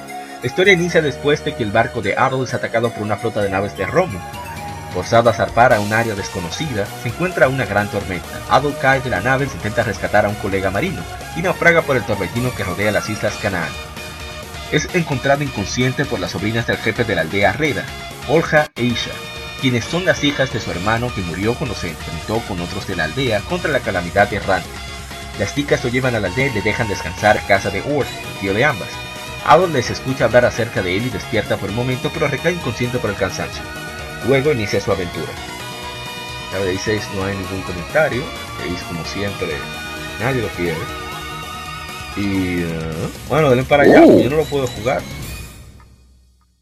No, ah, verdad que usted no lo ha jugado todavía, señor. Usted ha pecado. Ah, es pecador todavía. Dice el que no ha jugado 18. sí, pero que yo tengo, ya tenemos una ventaja que hemos jugado las versiones anteriores. Ya todavía no he jugado los 18, pero pero tú un pecador como quiera que no ha jugado ni la Origin ni la Argos Napiste. Un pecador. Y creo que no ha jugado la Fergana, ¿no? ¿Verdad? Yo tengo la Fergana, yo la compré. Ah, bueno. Bueno. Eh, en fin. Eh, no ha jugado 18. Nosotros, yo y Moisés. Dígame. No ha jugado 18, pero sí. Sí, no, yo sé. Gracias por recordarme lo que lo tengo ahí, ¿eh? La, tengo caldeando, la, la voy a caldear. Desde que compré ese ese Vita, oye, el primero que le voy a dar va a ser una vez a eso. Pero ya saliendo de, ya saliendo ya de, de la IS 8 eh, y hablando de la Ark of Napish Team. Yo y, Moisés Shidori, para los que nuestros oyentes, que jugamos ese juego de manera invertida porque se supone que debió de ser el primer juego que debimos de haber jugado y después de que yo eh, terminé la 3 en Super Nintendo. Pero yo en ese tiempo no tenía mucho conocimiento de las próximas sagas que habían salido. Y la, que nos llegó más de repente fue la Origin en computadora, en su, en sus, en su hardware natal, en su, mejor dicho, en su plataforma natal. Jugamos la Origin, jugamos la Oado Folgana, que es un remake de la 3 y cuando nos fuimos a Napistín, pues lo que yo pude observar de ese juego es que, como siempre, y como toda compañía que se respeta, Falcon sigue manteniendo un estándar de calidad en ese juego y un estándar de, madurez en el sentido de que si tú juegas la, la Origin, la OA Folgana y luego te vas para la Napistín, sigues eh, teniendo el mismo gameplay, o sea, de avanzar y destruir los enemigos de manera frenética. Como igual como la 7, que llega un punto ya que se pone igual. Que, el frenetismo da como que hace que tú siempre tengas la adrenalina activa. Entonces, eh, muy buen juego.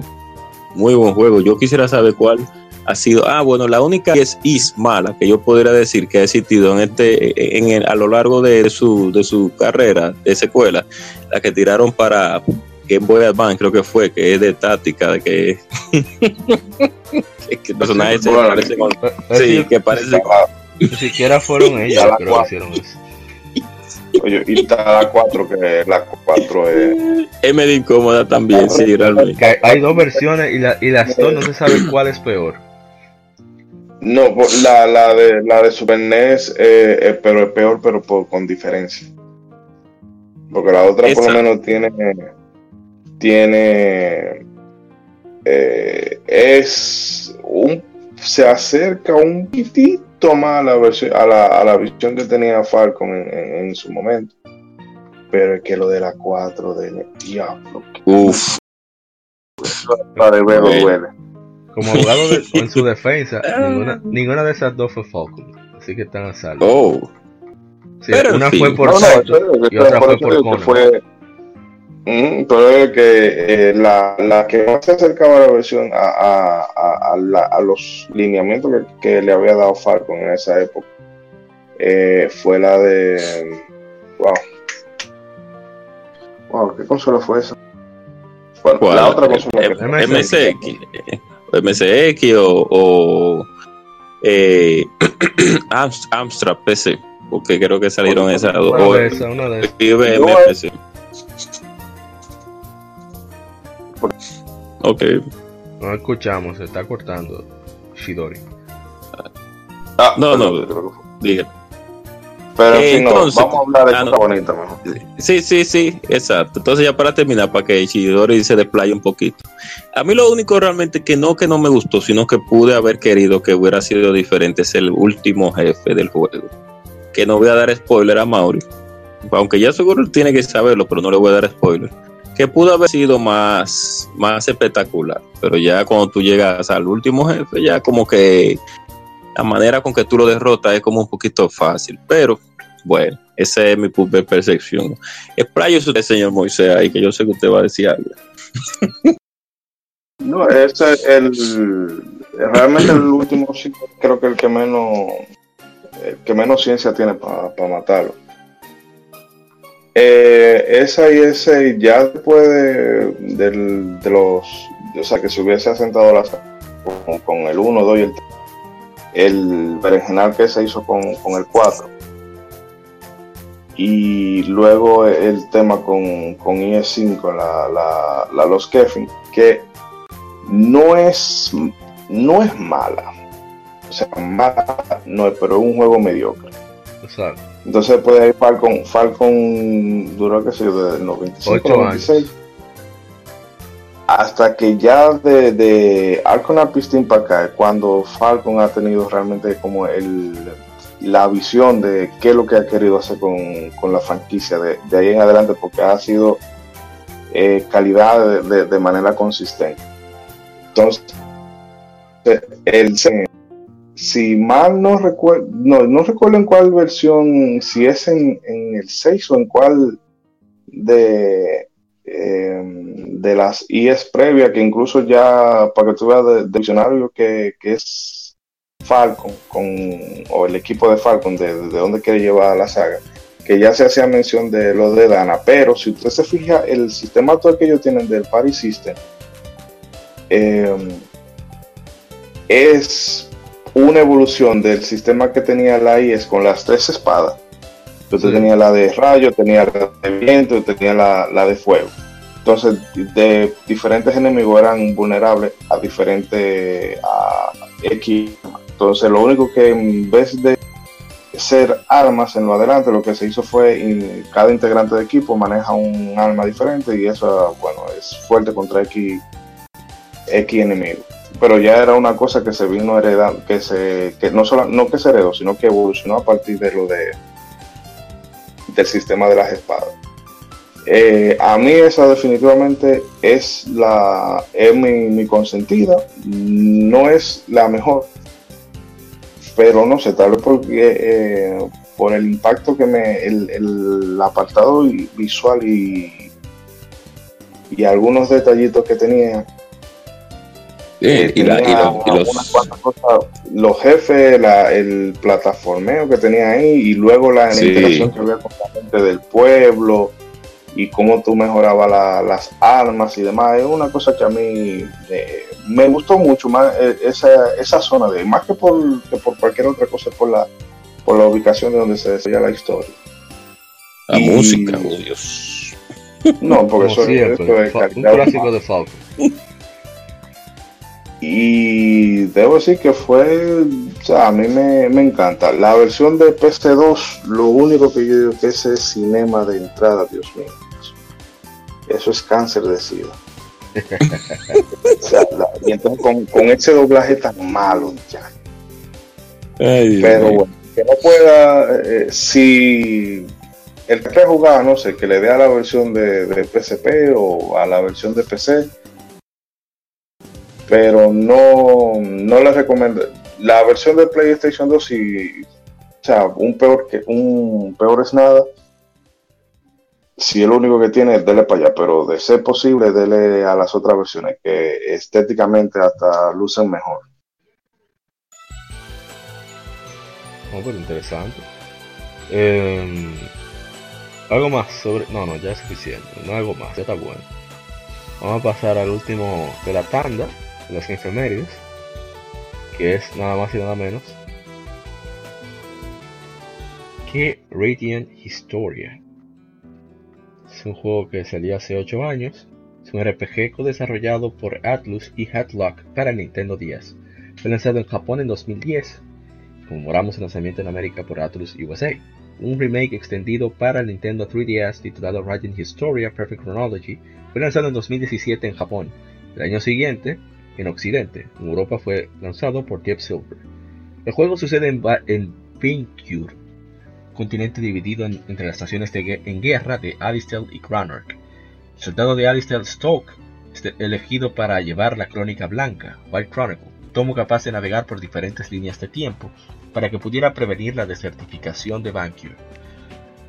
Stoke y su grupo exploran el continente enfrentando enemigos en un campo de batalla en cuadros con un sistema de batalla por turnos. Viajar entre líneas temporales alternas, alternas es la clave tanto de la historia como del gameplay, con cierto número de potenciales líneas temporales desbloqueadas, influyendo el final. Perdón, bloqueadas. Radiant Historia fue desarrollado por un equipo con un staff tanto del equipo de Atlus de, Mega Megami incluyendo Mitsuro, Mitsuro Hirata en su debut como director y Satoshi Takayashiki y el artista Hiroshi Konishi, ambos de título de Tri-Ace Radiata Stories. Primero fue propuesto por Satoshi Takayashi, Takayashiki en 2007. El concepto base tuvo varios cambios debido a sugerencias del equipo de Atlus. El remake incluyó nuevo arte, voces y una, historia adicional, así como un opening animado por A1 Pictures. La música de ambas versiones fue compuesta por Yoko Shimomura, con las canciones interpretadas por Haruka Shimotsuki.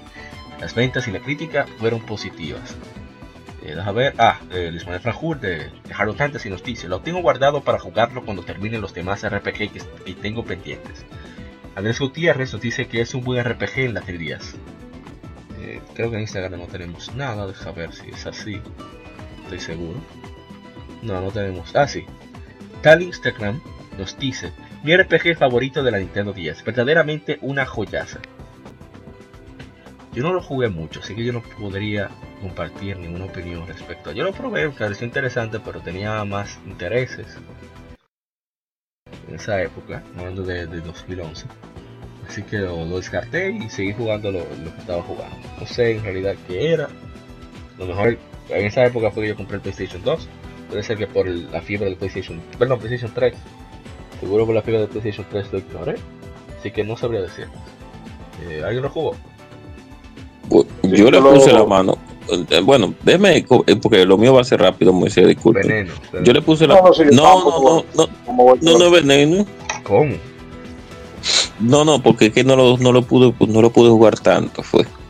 Eh, no, no lo pude jugar tanto. Debí de jugarlo más porque, pero lo probé al principio y creo que jugué unas batallas, pero no lo llegué a probar tanto. O sea que Moisés que va a desplayarse, eso es todo. No, eh, el juego, lo que yo he dicho siempre, es un eh, casi un Chrono Trigger, pero más, eh, porque Chrono Trigger juega con la forma en que juega con el tiempo, de verdad, tiene diferentes líneas temporales, pero la forma en que se viaja en el tiempo ahí es un poquito tramposa, o sea, en Chrono Trigger, por el asunto de que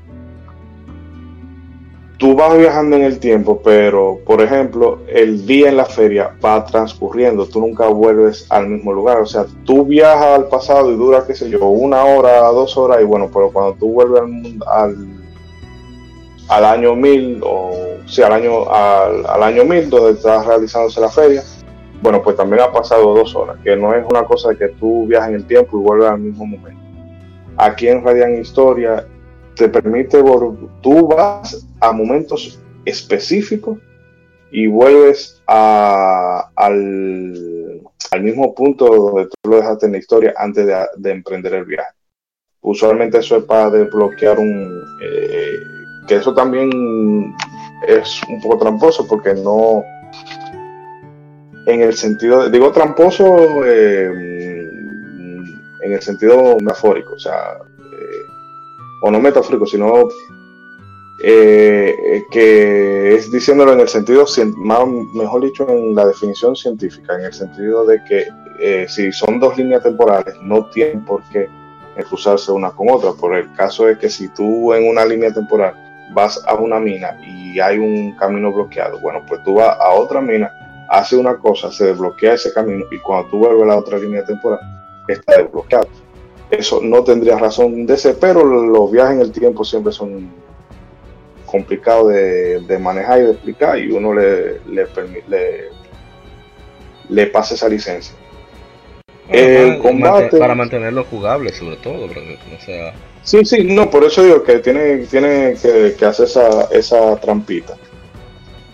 el combate, ya la particularidad de que es una cosa mm, poco RPG, un poco casi Grandia, como si fuera un, un Grandiado por turno, pero también tiene eh, cosas de, de, un RPG táctico en, la forma de que se, de cómo están las casillas. Los enemigos aparecen en una casilla.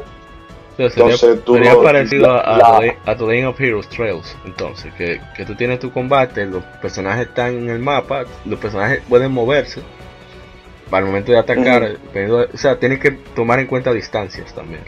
Eso lo... Distancia y la, y la posición. La, la, la meta básicamente es que tú coloques a todos los enemigos en un mismo punto para entonces tú poder hacer un ataque que le afecte a todo, una magia o una habilidad especial para que le dé el fundazo a todo el mundo. Eh, es un juego entretenido, eso sí que es muy denso eh, por, el tema de, la narrativa y la misma, el mismo diseño artístico es todo como un poco así como marronoso y eso sí transmite, que te transmite la, suciedad de, de la guerra y las tradiciones políticas solamente con, el tema artístico. Pero es un juego, eh, eso sí es nicho, o sea, yo no con todo, mira que estábamos, estábamos hablando de IES, de IES hace un momento, pero esa Radiant Historia más nicho de ahí imposible. O sea, pero es muy, muy, muy buen juego. Para que le gusten la checha de los viajes en el tiempo, los combates que tú tienes que poner un, pensar un poquito de estrategia. el combate aquí no es precisamente A, porque tú tienes que pensar mucha eso de cómo yo quiero acomodar a los enemigos, qué ataque le voy a hacer después. Y se habla mucho también. Saludo a nuestro hermano Kevin Cruz, que siempre iba diciendo, siempre que estamos en grupo, en Discord, que nos encontramos. Señores, compren Radiant Historia, no se van a arrepentir, es un juegazo. Lo iba diciendo, así que ahí está. Lástima que no estuvo aquí para, para que cuente su experiencia. Lo escribirá, supongo. Bueno, eso sería todo por parte nuestra. En cuanto a las que efemérides, no se vuelvan que seguimos con el tema. Semana no va a ser muy largo, así que quédense ahí.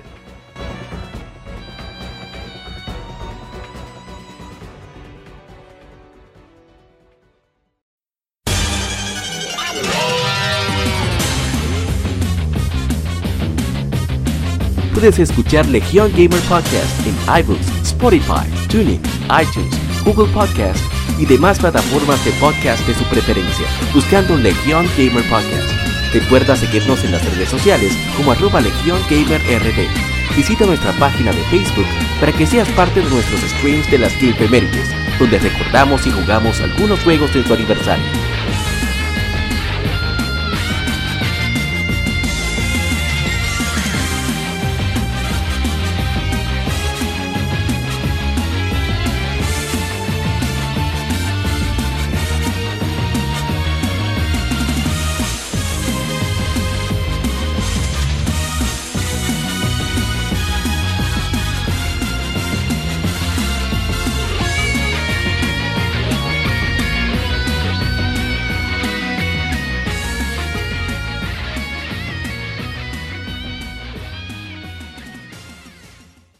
Tema de la semana. Un tópico o cuestión particular es debatido por la Legión.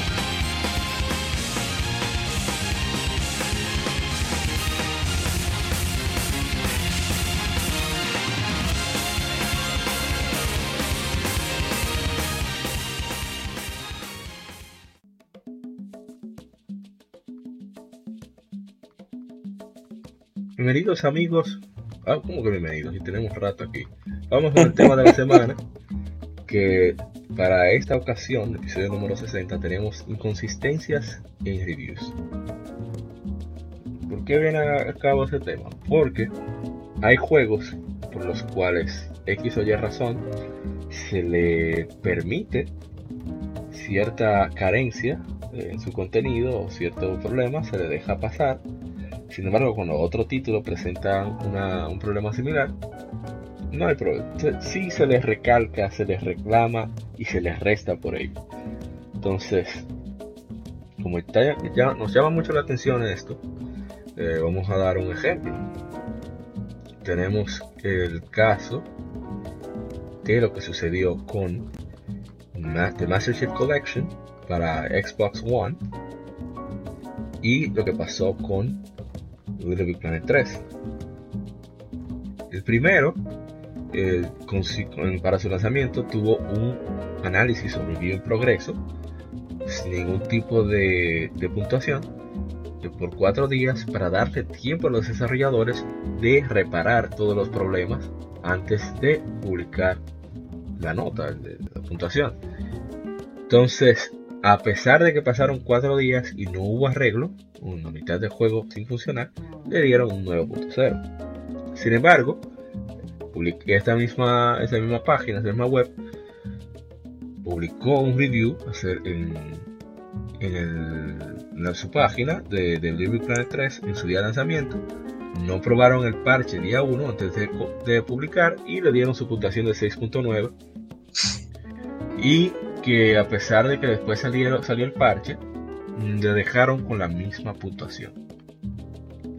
Entonces, esa carencia de inconsistencia en valores o, elementos que sí pueden ser, eh, valga la redundancia, consistentes, pueden ser coherentes, no veo por qué, cuál es la razón de que se le haga lo mismo.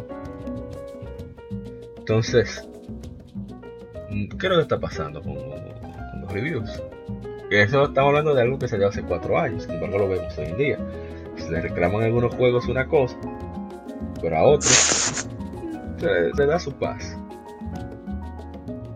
¿Qué se hubiera sido, por ejemplo, con Little Planet 3? ¿Qué es lo que yo digo, por ejemplo, con Mario 3D World, que salió hace cuatro años por ahí para Wii U? Es un juego, a mí me encantó ese juego, pero yo insisto en que la carencia de online hace que me limite el disfrutar el juego. Pues ese juego de un solo jugador no se lo recomiendo absolutamente a nadie. Por lo tanto, la base del disfrute con ese título es junto a, otras personas. Más mejor. Entonces, ¿por qué no incluir un modo online en ese juego? Ah, no importa, es un juego muy divertido, bla, bla. Vamos a darle su, su, su 9 de 10, 9.5, 10 de 10. Pero si tú sacas algún título de tu jugador sin online, generalmente te llevaría cierta puntuación menor, un reclamo. Igualmente con los servicios online. Sabemos que lo de PlayStation Network es un meme. a cada rato que se caía, que sé yo cuánto. Eh, sin embargo, Nintendo con su Nintendo Network. Digo, sí, sí, así que se llama Nintendo Network con el Switch. Ha dado problemas con su online, no te permite voice chat a menos que tú uses uno de, los, esos juegos third party como Fortnite, que sí te permite voice chat in game. Sí. Y al momento, pero cuando tú juegas Mario Kart 8 o Splatoon 2, tú tienes que utilizar Discord porque la consola no te permite con las personas con las que están jugando comunicarte de manera directa. Sí, hubo gente que sí reclamó, pero al final, como que era como que se quedó en nada. Han pasado cuánto tiempo? Dos, casi dos años el lanzamiento de Nintendo Switch y no se ha visto ningún cambio al respecto. Ahora siguen con la misma, el mismo deseo de llevar a cabo su, su aplicación para móviles que nadie desea usar porque es poco práctica, pero en fin, son de las inconsistencias. Que no culpa tanto a Nintendo, culpa más a, a los usuarios que no reclaman más, eh, me pertenece, y de los medios tradicionales, no medios tradicionales, medios mainstream, que mantienen todavía esas prácticas inconsistentes, pues no sabemos si por el nombre del maletín que pasa por ahí o por Oh. de marca, no sabemos. Uh. Que se ve. Sí, exacto. Eh, cu- cuando hablamos de inconsistencia, debemos de abarcar muchos factores. En el caso expuesto anteriormente por ti, Mauri, hablaste de inconsistencias en puntuaciones sobre reviews incompletos, que eso va encasillado directamente con el la- con la, con la persona que evalúa el producto, dígase los reviews, y con el, el, el, el tipo de puntuación final en base a lo que él decida o pasó en el momento o el, como tú dices, tal vez una cheque, un cheque que le, le le pasaron de por la mano o, o por simplemente apego a la ma- marca. Entonces, en base a es- esos múltiples factores que pueden suceder, también tenemos que hablar de- del el factor eh, decir, hablar mal del juego porque sí, sin haberlo, sin haberlo llevado a un, a un punto en el cual tú entiendas hacia dónde va dirigido primero el público eh, a quien va dirigido el juego y segundo si realmente o no tiene calidad. Yo me recuerdo, bueno, muy, eh, Ishidori recuerda, lo recordará igual que yo, que uno de los reviewers de la revista Game Pro en inglés una vez criticó mucho a Valkyrie Profile. Ay, que no me digas, no digas, que yo todavía lo recuerdo y a mí me. Dígalo, dígalo usted, Moisés, discúlpeme, dígalo usted, siga, siga usted con la línea. Cuéntelo, cuéntelo. No, pues yo más, re- eh, más recuerdo- el tema era que la uno que la que la que el voiceover era malo y que el juego como que no iba a ser como que era El un voiceover era más. No, no, no. Sí, ese abusador. Y un RPG siga, del siga. montón. No, no, eso es por los, los- los detalles que yo recuerdo. Exacto. Entonces, eh, si cuando uno observa ese tipo de, de, de situaciones que se presentan en una revista supuestamente calificada, Soy profesional. sí, en el cual dan, dan reviews o opiniones en base a un producto que prácticamente es el producto final que muchos le entregan ya para darle hay, hay, hay veces que te entregan un demo y muchas veces se habla en base al demo. Yo no sé ahora ahora como no se dan ese tipo de situaciones eh, que no te entregan ese producto creo que sí que todavía lo creo pero creo que no ya. No, Bueno, en fin, generalmente lo que dan es un, un código de review. O sea, te dan el juego Exacto. completo antes de que salga. Con ese código tú Ah, tienes acceso. Como si tú compraras una PlayStation Network Card, pero es el título. Lo exacto porque gracias Entonces- a la gente de PlayStation Gamers Club tú puedes hacer un review semana, mes, casi un mes antes de, de ISO 8 y se agradezco muchísimo a, a Magu- Magusar y, y todo ese coro de PlayStation Gamers Club que, que fue una experiencia muy súper grata porque yo no sabía cómo iba Sí. a conseguir. Bueno, sigue así. Sí, pero qué bueno. Sí, por cierto, una página muy, muy, de verdad que sí, muy interesante que se transformó. Primero era PC Vita Club, creo que era, ¿no era? Sí, Y luego se transformó para englobalizar más. De ahí, muy, muy buenos reviews, principalmente el de mi querido amigo y hermano Ishidori, que aquí presente, que hizo unos cuantos reviews muy buenos. sí. De verdad que ha sido unos cuantos jueguitos. Y el, uno de, y te lo tuyo también, Amaury. Gracias, gracias. Ahí, ahí hay un hay un, un asunto con eso de, por ejemplo, a los outlets más pequeños. eh, y bueno, que también va a depender de si tú eres una desarrolladora indie, bueno, pues tú mandas el código, ¿sabes? Pero ya ahí tú tienes que, tienes que haber una persona como había ahí en, en PC Game- Gamer Club, que era alguien que estaba eh, de manera constante en contacto con, con los diferentes encargados de PR.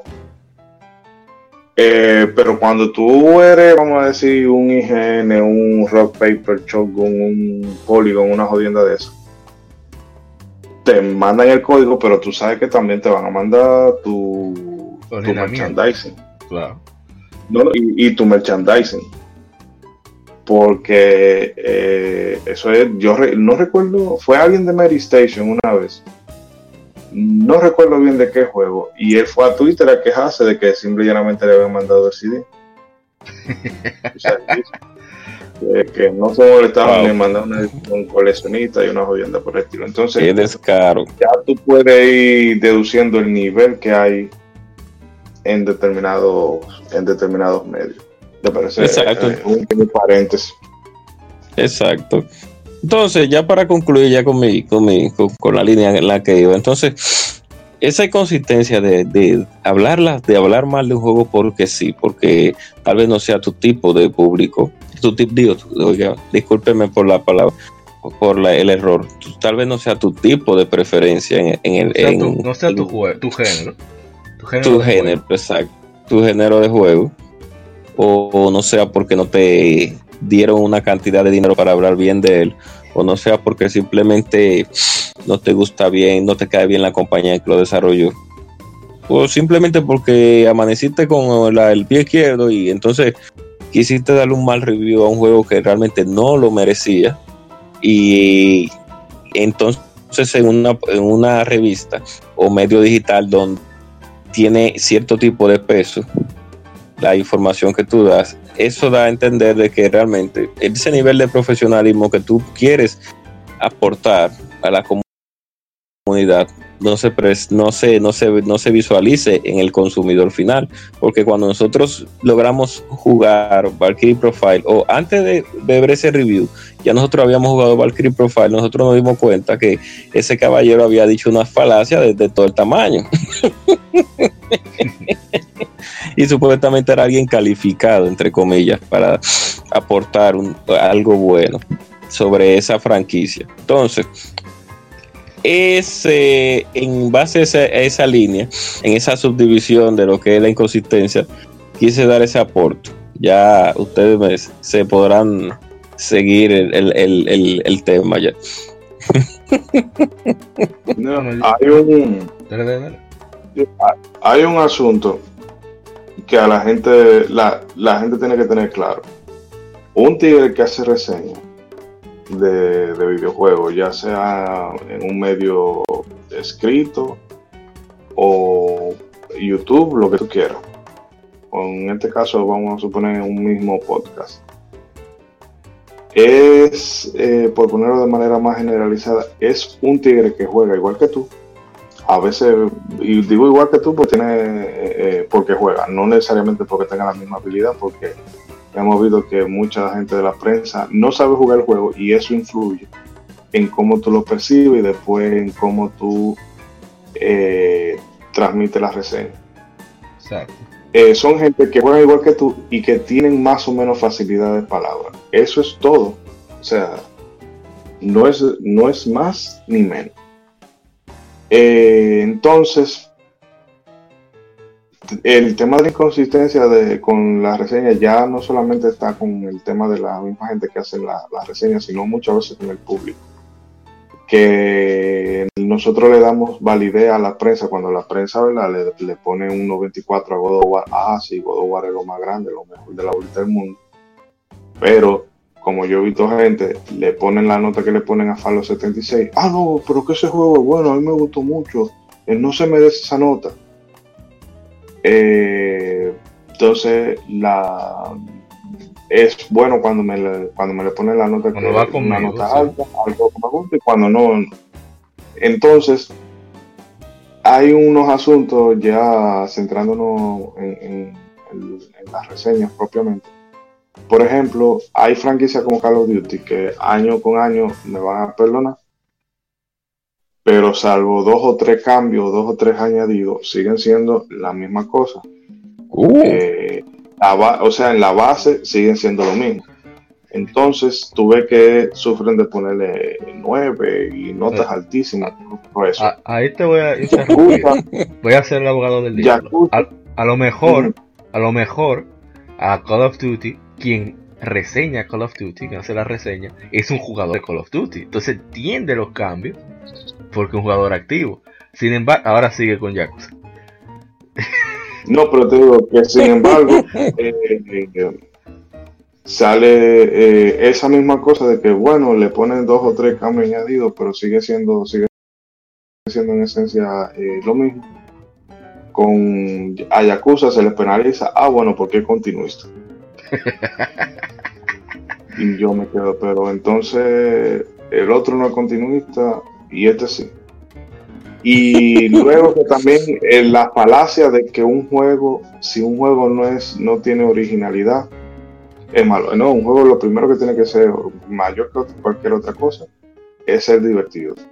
entretenido. Entonces, si un juego, si un juego encontró una, una fórmula y la fórmula funciona, claro, ya hay casos donde, ¿verdad? Lo demasiado Dios lo ve, que es como con los FIFA, que eso sigue todos los años la misma vaina, la misma vaina, la misma vaina, la misma vaina. Sí. Y eh, a eso no se le, a eso no se le penaliza, ¿verdad? Pero, qué sé yo, agarran eh, una Devil May Cry, por poner un ejemplo hipotético. Ah, bueno, pero que es lo mismo de todo ese combo y este, aquello, y sí que en sí, pero que es la naturaleza del juego. Entonces hay a los juegos occidentales se le da paso, se le da pase con muchas cosas, pero a los, juegos japoneses, ¿verdad? Porque, ah, porque son excéntricos, por lo que tú quieras, se le tiende a penalizar más.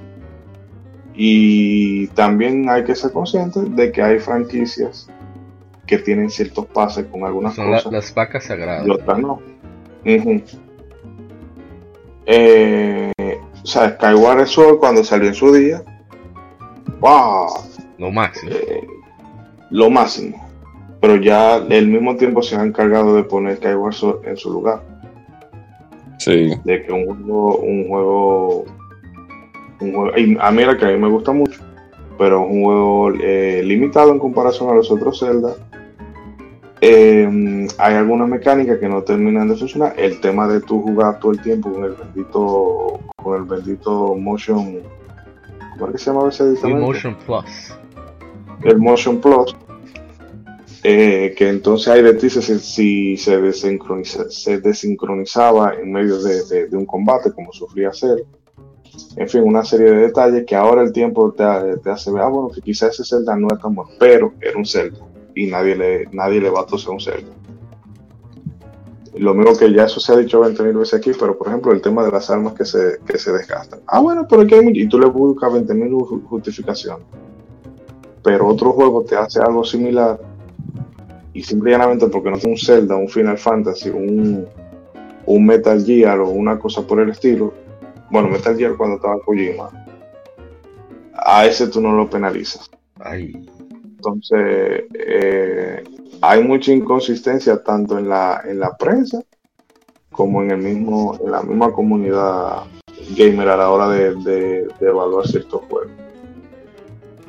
Bueno, mira, siguiendo con un caso similar, no diciendo que Devil Plan es un juego que merezca 9, no, no, no, no me lo interprete, pero aquí va la inconsistencia. En el review de Devil Planet 3 de IGN, según explican en GameFAQs, el review va eh, diciendo muchas cosas, aspectos positivos del juego con algunos, unos cuantos defectos que salen a resaltar. Entonces son bugs y glitches que pueden arreglarse, según dicen en el review en esa época, que ya supuestamente se arreglan con el Day One Patch. debo decir que yo compré Little Planet 3 hace unos dos años por ahí. Que se lo dieron en el Plus. Y es un juego que no tiene ningún, casi ningún problema técnico. O sea, que realmente lo arreglaron. Mm. Entonces, el juego tiene una reducción en su puntuación por esos defectos, que son técnicos. Le dan 6.7 de 10. Entonces, WW2K15, el review Oh. completo es negativo. Los únicos po- aspectos positivos fueron el modo showcase, y que los puños y patadas tuvieron peso y ya. Entonces, en la puntuación final es 7. Entonces, ahí es donde viene también la cosita no solamente de los criterios de evaluación, también en puntuación. Si tú hablas perfecto sobre un juego, tienen los puntos negativos, no son tan relevantes, aunque los menciones, tú debes dar una puntuación acorde a lo que tú argumentas. Que fue una de las, eh, no sé si se acuerdan de Audrey Drake, la hermosa mujer que estaba en la presentación de The Legend of Zelda Breath of the Wild. Que después le Sí. pusieron un abrigo. que ella era escritora de IGN y ella era que se encargaba de la parte de Nintendo. Y debo decir que ella era muy buena eh, redactando sus análisis. Y ella fue una la que se encargó de, de evaluar lo que fue Pokémon Black 2 y White 2 para Nintendo 10, que se consideran las mejores versiones de Pokémon después de Pokémon Gold y Silver. Y en el review entero no hay nada negativo respecto al juego, pero absolutamente nada. Y la desgraciada es la 9 de 10, dale un 10. un 10. O sea, uno puede bromar, pero es un, un ejemplo cómico de lo que acabo de lo que quiero explicar. O sea, si no- el juego está tan bien y tú no le encuentras ningún defecto, dale un 10. Porque tú lo argumentaste, tú lo sustentas. No estamos hablando de que eh, queremos evidencia científica de que lo que se plantea en el argumento para verificar si es cierto o no. No, no, es Digital- no es Digital Foundry que están evaluando aspectos técnicos, sino que la evaluación, la nota, sea, entre comillas, un resumen de lo que tú estás argumentando. Exacto. Eh, pasa mucho también que. Y discúlpame, Mario, por No, no, interrumpir. no, no me quedé en silencio, denle para ahí. Ah, ok. Recordando también algo sobre la inconsistencia, siguiendo hablando ya con el aspecto de si a los reviewers le pagan o no por dar un buen, por dar una buena reseña. Es, fue el asunto de que en los, nuestros tiempos con la, con la Club Nintendo, que veíamos juegos que realmente eran malos, como Dream Chronicles, como Quest 64, RPG para 64. y como unos cuantos juegos más que la yo me imagino que los pobres reviewers de la de Club Nintendo me imagino porque no voy a no estoy diciendo una información oficial para que no vayan a no se vaya a malinterpretar por asuntos de estar trabajando bajo una misma bajo una compañía que era lleva, eh, que llevaba una sola licencia dígase de con, Nintendo pues posiblemente pienso yo en una eh, eh, pensando fueron obligados a dar un buen review por el asunto de que en ese tiempo había una escasez de ciertos títulos y entonces para aportar, para llegar a, unos, a un segmento de, de, de- de jugadores que no jugaban cierto tipo de títulos, muchos de esos títulos di- eh, los reviewers fueron positivos, ¿no? a pesar de que eran malos los juegos. Pero mire, si tú esperas, ahí yo puedo hacer una una distinción. Por ejemplo, si tú escribes para una revista que se llama Club Nintendo o eh, PlayStation Style o Xbox Magazine, como quiera que se llame, bueno, tú sabes que lo que escriben ahí, por defecto, eh, tienen un, un sesgo, ¿verdad? sobre todo porque eh, la clase no se suicida. Pero fuera de ahí, fuera de, de ahí, los otros medios que son independientes, ¿verdad? Entre comillas, eh, yo no creo necesariamente que se le, que a todos se le pague. De hecho, yo creo que ni siquiera sea una cosa así, que, que vaya, uno hace el, el chiste de- del hombre del maletín y todo eso. Eh, pero yo no creo que sea necesariamente así. Lo que pasa es que esa gente también dentro de, la misma industria son muy amiguitos uno con otro. Ah, sí. Eso solamente pasa en el mundo, o sea, eso pasa en el mundo de juego, porque si por ejemplo, eh, qué sé yo, el relacionista público de, eh, vamos, a decir un ejemplo que pasó hace poco. Eh, Paris Lady, que siempre menciono de Gamer Tech Radio, saludo a Dani Peña si algún día nos escucha, porque me inspiró este podcast recibió eh, una entrevista, código de review, no me acuerdo de qué juego. Y él inició un canal de YouTube particular, o sea, de él, no de Gamer Tag Radio, hace poco. Entonces, le dicen como, contra, ¿cómo es posible que este tigre que nada más tiene 1200 suscriptores tenga ya un, pueda tener acceso a este tipo de contenido, pueda crearlo? Y le dice, bueno, es que yo tengo más de 10 años haciendo podcast. no yo tengo las relaciones hechas. Entonces, para, no recuerdo si fue antes, no recuerdo qué juego, le dieron su, su, review code, su código de, análisis. Sin embargo, uno bastante famoso en el medio, que, todos que muchos conocen, se llama Colin Moriarty, se estaba quejando en Twitter diciendo de qué pasó con su código de X juego, cómo es posible que a él lo hayan ignorado. a Colin que no, que no, no se lo a dar porque Colin es, eh, es de República. Ay, Dios.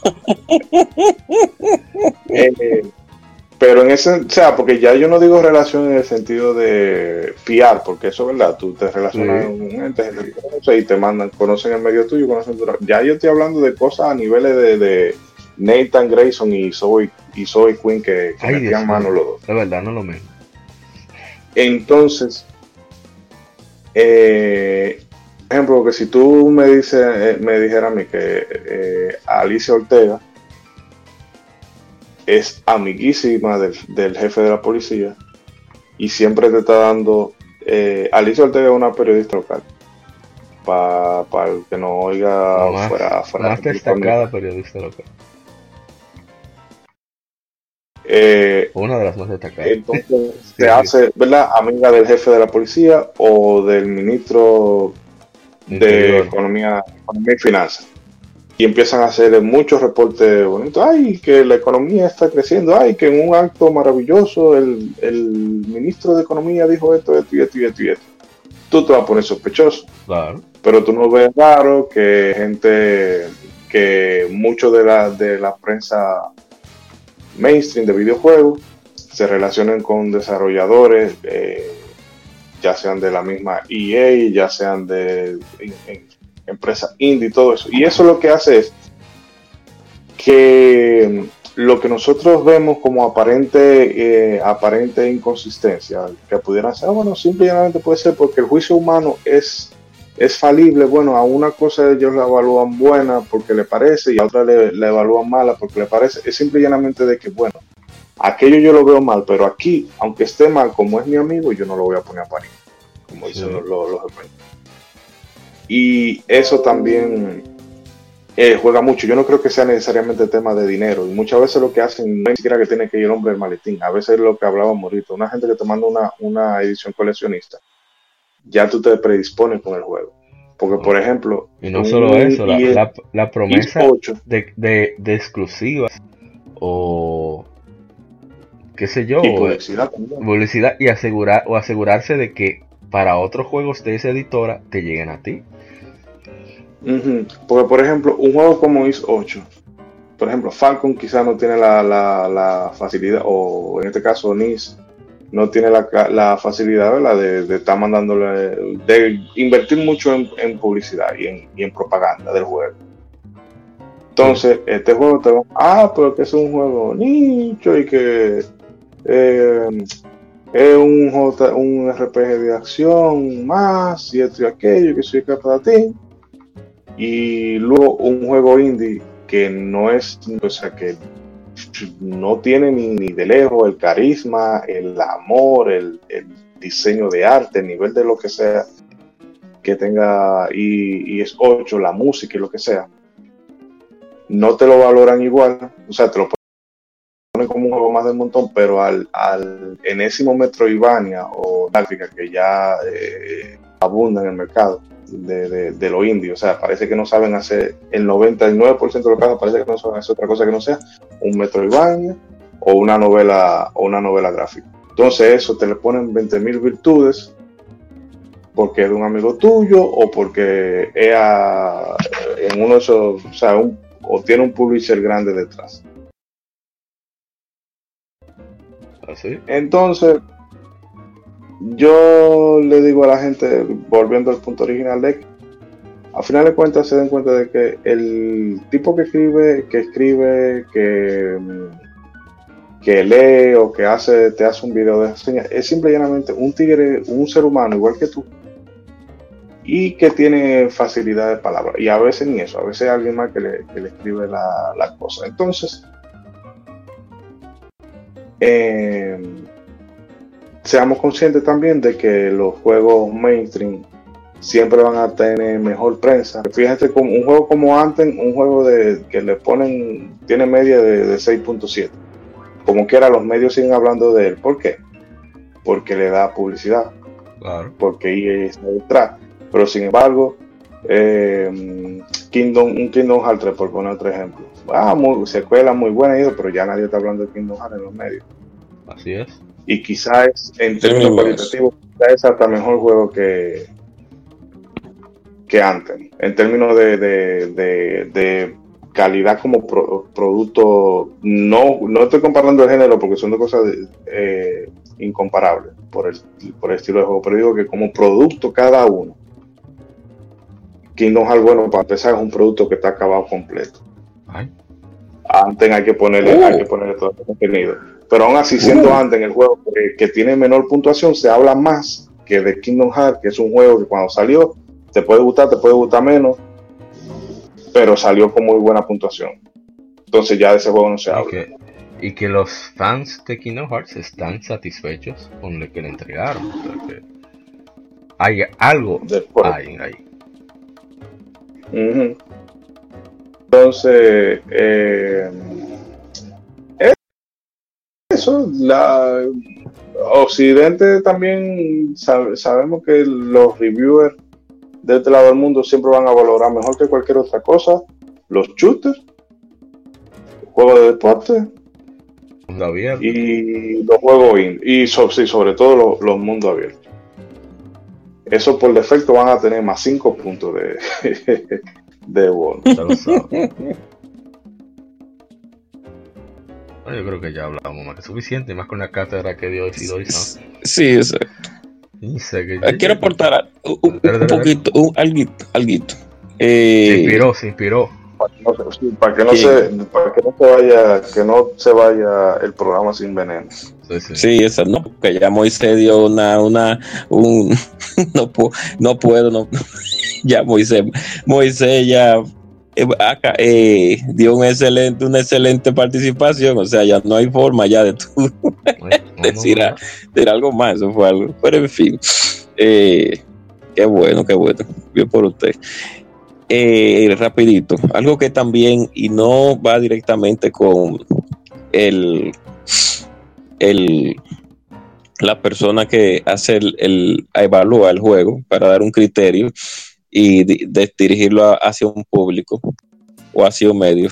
También es algo que afecta y va en conjunto con la forma de pensar de lo que estamos hablando. Y es que nosotros también como jugadores, que creo que lo dijimos anteriormente a Mauricio, creo que usted lo dijo, pecamos también de cuando vamos a dar un review, a veces esa inconsistencia cuando nos dejamos llevar por el hype. Entonces, eh, no debemos de ser un poco más objetivos en ese sentido, porque se han visto casos de juegos que por crear demasiado hype al final de la jornada no eran lo que al principio se creía que, debían ser. Entonces, ya cuando tú lo evalúas de una forma más crítica, tú tienes que saber en qué momento evaluarlo, porque si lo evalúas en el momento, fácilmente te queman en la hoguera. y si entonces lo evalúas después, te siguen quemando en la hoguera. Y entonces se crea un círculo vicioso y tú terminas como que tú eres gruñón de los siete nanitos. Pero es, eso es algo que, uno tiene que saber como, como malo. Eh, que va para apuntar breve que hay que hacer o sea el tema de, precisamente eso la, la, objetividad que pedirlo en la comunidad gaming eso es llamarle cierto. Pero eso de que identifica las cosas que te gustan y las que no te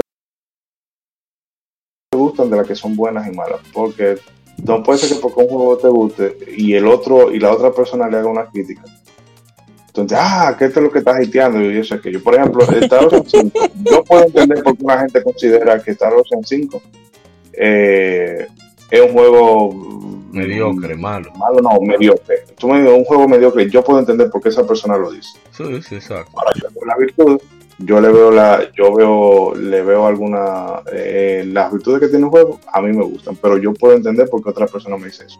Pero no porque alguien me diga, no, que está lucha sin creo que tú estás hablando, baboso, tú sabes, ¿qué sabes tú? Tú no sabes qué yo, que ese juego está bueno, no, Relájese. Por eso insisto que las, así como tienen equipos dedicados por consolas, por así decirlo, el Team Nintendo de IGN, que si yo qué, de tal página, deberían de, dentro de ese mismo equipo dividirlo en, ok, tú, tú juegas, ¿te gusta Dragon Quest? Ok, tú te vas a encargar de los RPG por turno. ¿Te gusta Call of Duty y Battlefield? Tú te vas a encargar de los FPS. Para que el análisis sea manejado por una persona que maneja el género, que maneja la franquicia, por lo tanto, es, es cierto que es bueno. Lo ideal sería, que ya hemos dicho un millón de veces eso, que varias personas analicen cada juego, pero parece que hasta la editora han entrado en esa tacañería de solo dar algo por publicación. No tiene sentido. Y entonces no hay una segunda opinión, que eso sería lo ideal. Que, por ejemplo, yo soy enfermo con ISO 8 y en este caso hipotético, a Ishidori-san no le gusta ISO 8. Pero, también este caso, a la gente cobra nunca ha jugado ISO 8. Entonces los tres analizamos y entonces yo como fan doy mi opinión, allá arriba con mi hype, eh, Ishidori-san resalta los puntos negativos porque no le gusta, y, se va a neutral la gente cobra porque nunca lo había jugado esa saga. Entonces ahí se ven tres puntos de vista distintos que en medio de los tres aparece algo parecido a la verdad. Algo que, que sea más equilibrado. Pero imagínense. Y eso se estilaba antes, porque por ejemplo en Nintendo te ponían que eh, el comentario de Crow, Goose, Panteón, fulanito, cada uno te daba, te daba la, opinión del juego. Pero ahora, tú sabes que eso no se puede, porque eso, ese análisis lo necesitamos es para ayer. Exactamente. bueno, yo creo que ya podemos, o algo más. Vamos a dejarlo por hoy. no, no, hay que dejarlo. dejarlo ahí. A veces es una segunda parte. Sí, cuando con, con los otros muchachos sería bueno, eh, con el mismo Saigo, eh, Alto y compañía. Bueno, ya tenemos varios temas. Tenemos que hacer una segunda parte de este. Y. Ay, se me olvidó el anterior. Ah, de los accesorios, hacerlo más elaborado. Que, se me pasaron no, cosas. ¿Cómo que te va a decir? No, lo vamos a hacer a, un calendario. De esta semana se trató de tal tema. Entonces, esta misma semana, pero del 2020, se le hace la segunda parte. Exacto, cuando no recuerdo. O, revisitado. revisitado. Este tema va a ser revisitado. Un remaster. Un remaster. De, Exactamente. Bueno, eh, bueno, despida. Esta misma gente cobra, vaya despidiendo. No, simplemente que es bueno buscar diferentes opiniones diferentes medios, sepa qué opiniones usted va a tomar sobre el juego que usted le guste y busque principalmente el, el no, ¿cómo se diría? Busque cuando usted vaya a comprar un juego, a pesar de que ya hemos dicho que no lo compre el día uno en base a eh, base a, criterios de, cierta, de ciertos reviewers y en base a, a productos de esta compañía. Siempre al fin y al cabo, antes de ver, cuando usted ve un review acerca de la persona que usted, eh, eh, acerca del juego que usted piensa comprar, evalúe, evalúe varias causas. Entonces, vea varios reviews como si fuera una evaluación, una segunda evaluación médica y busque personas de confianza que realmente usted piensa que están siendo lo más objetivos posibles en base a lo que usted, en base al, tipo de estilo de juego que a usted le gusta. Eso es todo. Y feliz compra, que al fin y al cabo usted que está dando su dinero, haciendo rico a otros. Así mismo. ¿Y usted, Shidori-san? No, señor, eso es lo que estábamos diciendo, que la eh, sepa de que alguno, de que hay franquicia y hay estilos de juego que se van a valorar mejor que otros y que algunos pecados se van a perdonar, algunos dependiendo de la popularidad, porque, ¿verdad? Eh, Jim Sterling le puso un 7 a Legend of Zelda, a Breath of the Wild y le tumbaron la página. Entonces, eso conlleva a que eh, yo, no voy a, yo, no voy a, ser loco que va a decir tal cosa y por eso vemos que a algunos juegos sí se le pasan ciertas cosas y a otros no. Pero nada, eh, preparando la cartera porque por ahí viene el mes de marzo recibo. Bien poderoso. Así que eh, eh, sí, realmente va, va a haber que pedir ayuda al Fondo Monetario Internacional. y gracias por la ¿Cómo? No, el año, este es el año de el año de, que la cartera va más a sufrir de manera más poderosa. Yo estoy, pensando que bueno, yo voy a comprar Joshman en oferta. Y sucede que anuncian Tales of Cold Steel 3. Este es el año para romper, para eh. finalizar, para la segunda para la próxima generación de consolas, para que tu cartera más se doble. Te voy a decir algo más, shidori no, este año, este año yo se quiero y después todo lo otro se va a quedar para bien en él. Exacto. Oh. Eh, nada, simplemente recordar a la gente que le den al corazoncito en iBooks para que haya más notariedad, que den cualquier comentario y lo que sea para.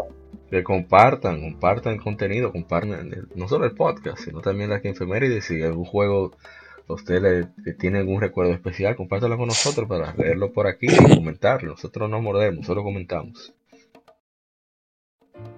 y agradecemos. Ah, por cierto, agradecer a Ronaldo Tel, Spinner Breaker, Andrés Gutiérrez, que siempre comparte sonido, eh, Hayabusa Ken, que ya lo mencioné de Emudesk, mi hermano Bernis Martínez, quien se ha unido a la sintonía del podcast. Muchísimas gracias. También a Daniel Editore y a Jorge Barleta, que siempre están compartiendo nuestro contenido en Facebook. Y bueno, también a, por supuesto, a, Jiménez Sarmiento Jr., que, es el pilar principal de, este podcast, que siempre nos, nos, dice, nos da recomendaciones, nos da su opinión, nos da retroalimentación para mantenernos siempre motivados. Eh, seguir, seguir grabando este podcast. Y bueno, también por supuesto la gente de quien pierde entrega, eh, hermanos Ramón, al asunto, el, señor Veras, Mr. Prince, toda esa gente, un saludo muy especial, siempre les estamos escuchando. Y hay que ver cuando hacemos el bendito crossover que hemos hecho los locos. Y bueno, eso fue todo por esta semana. Este fue el episodio número 60. Somos Legión, somos gamers. Legión Gamer Podcast. El gaming nos une. esperamos en una próxima ocasión. Y no olviden siempre estar pendientes de nuestras redes sociales. Spotify, Tuning, Apple Podcast, Facebook, etcétera, etcétera. Así que nos vemos. Soy Moriparra. Será hasta la próxima. Bye bye.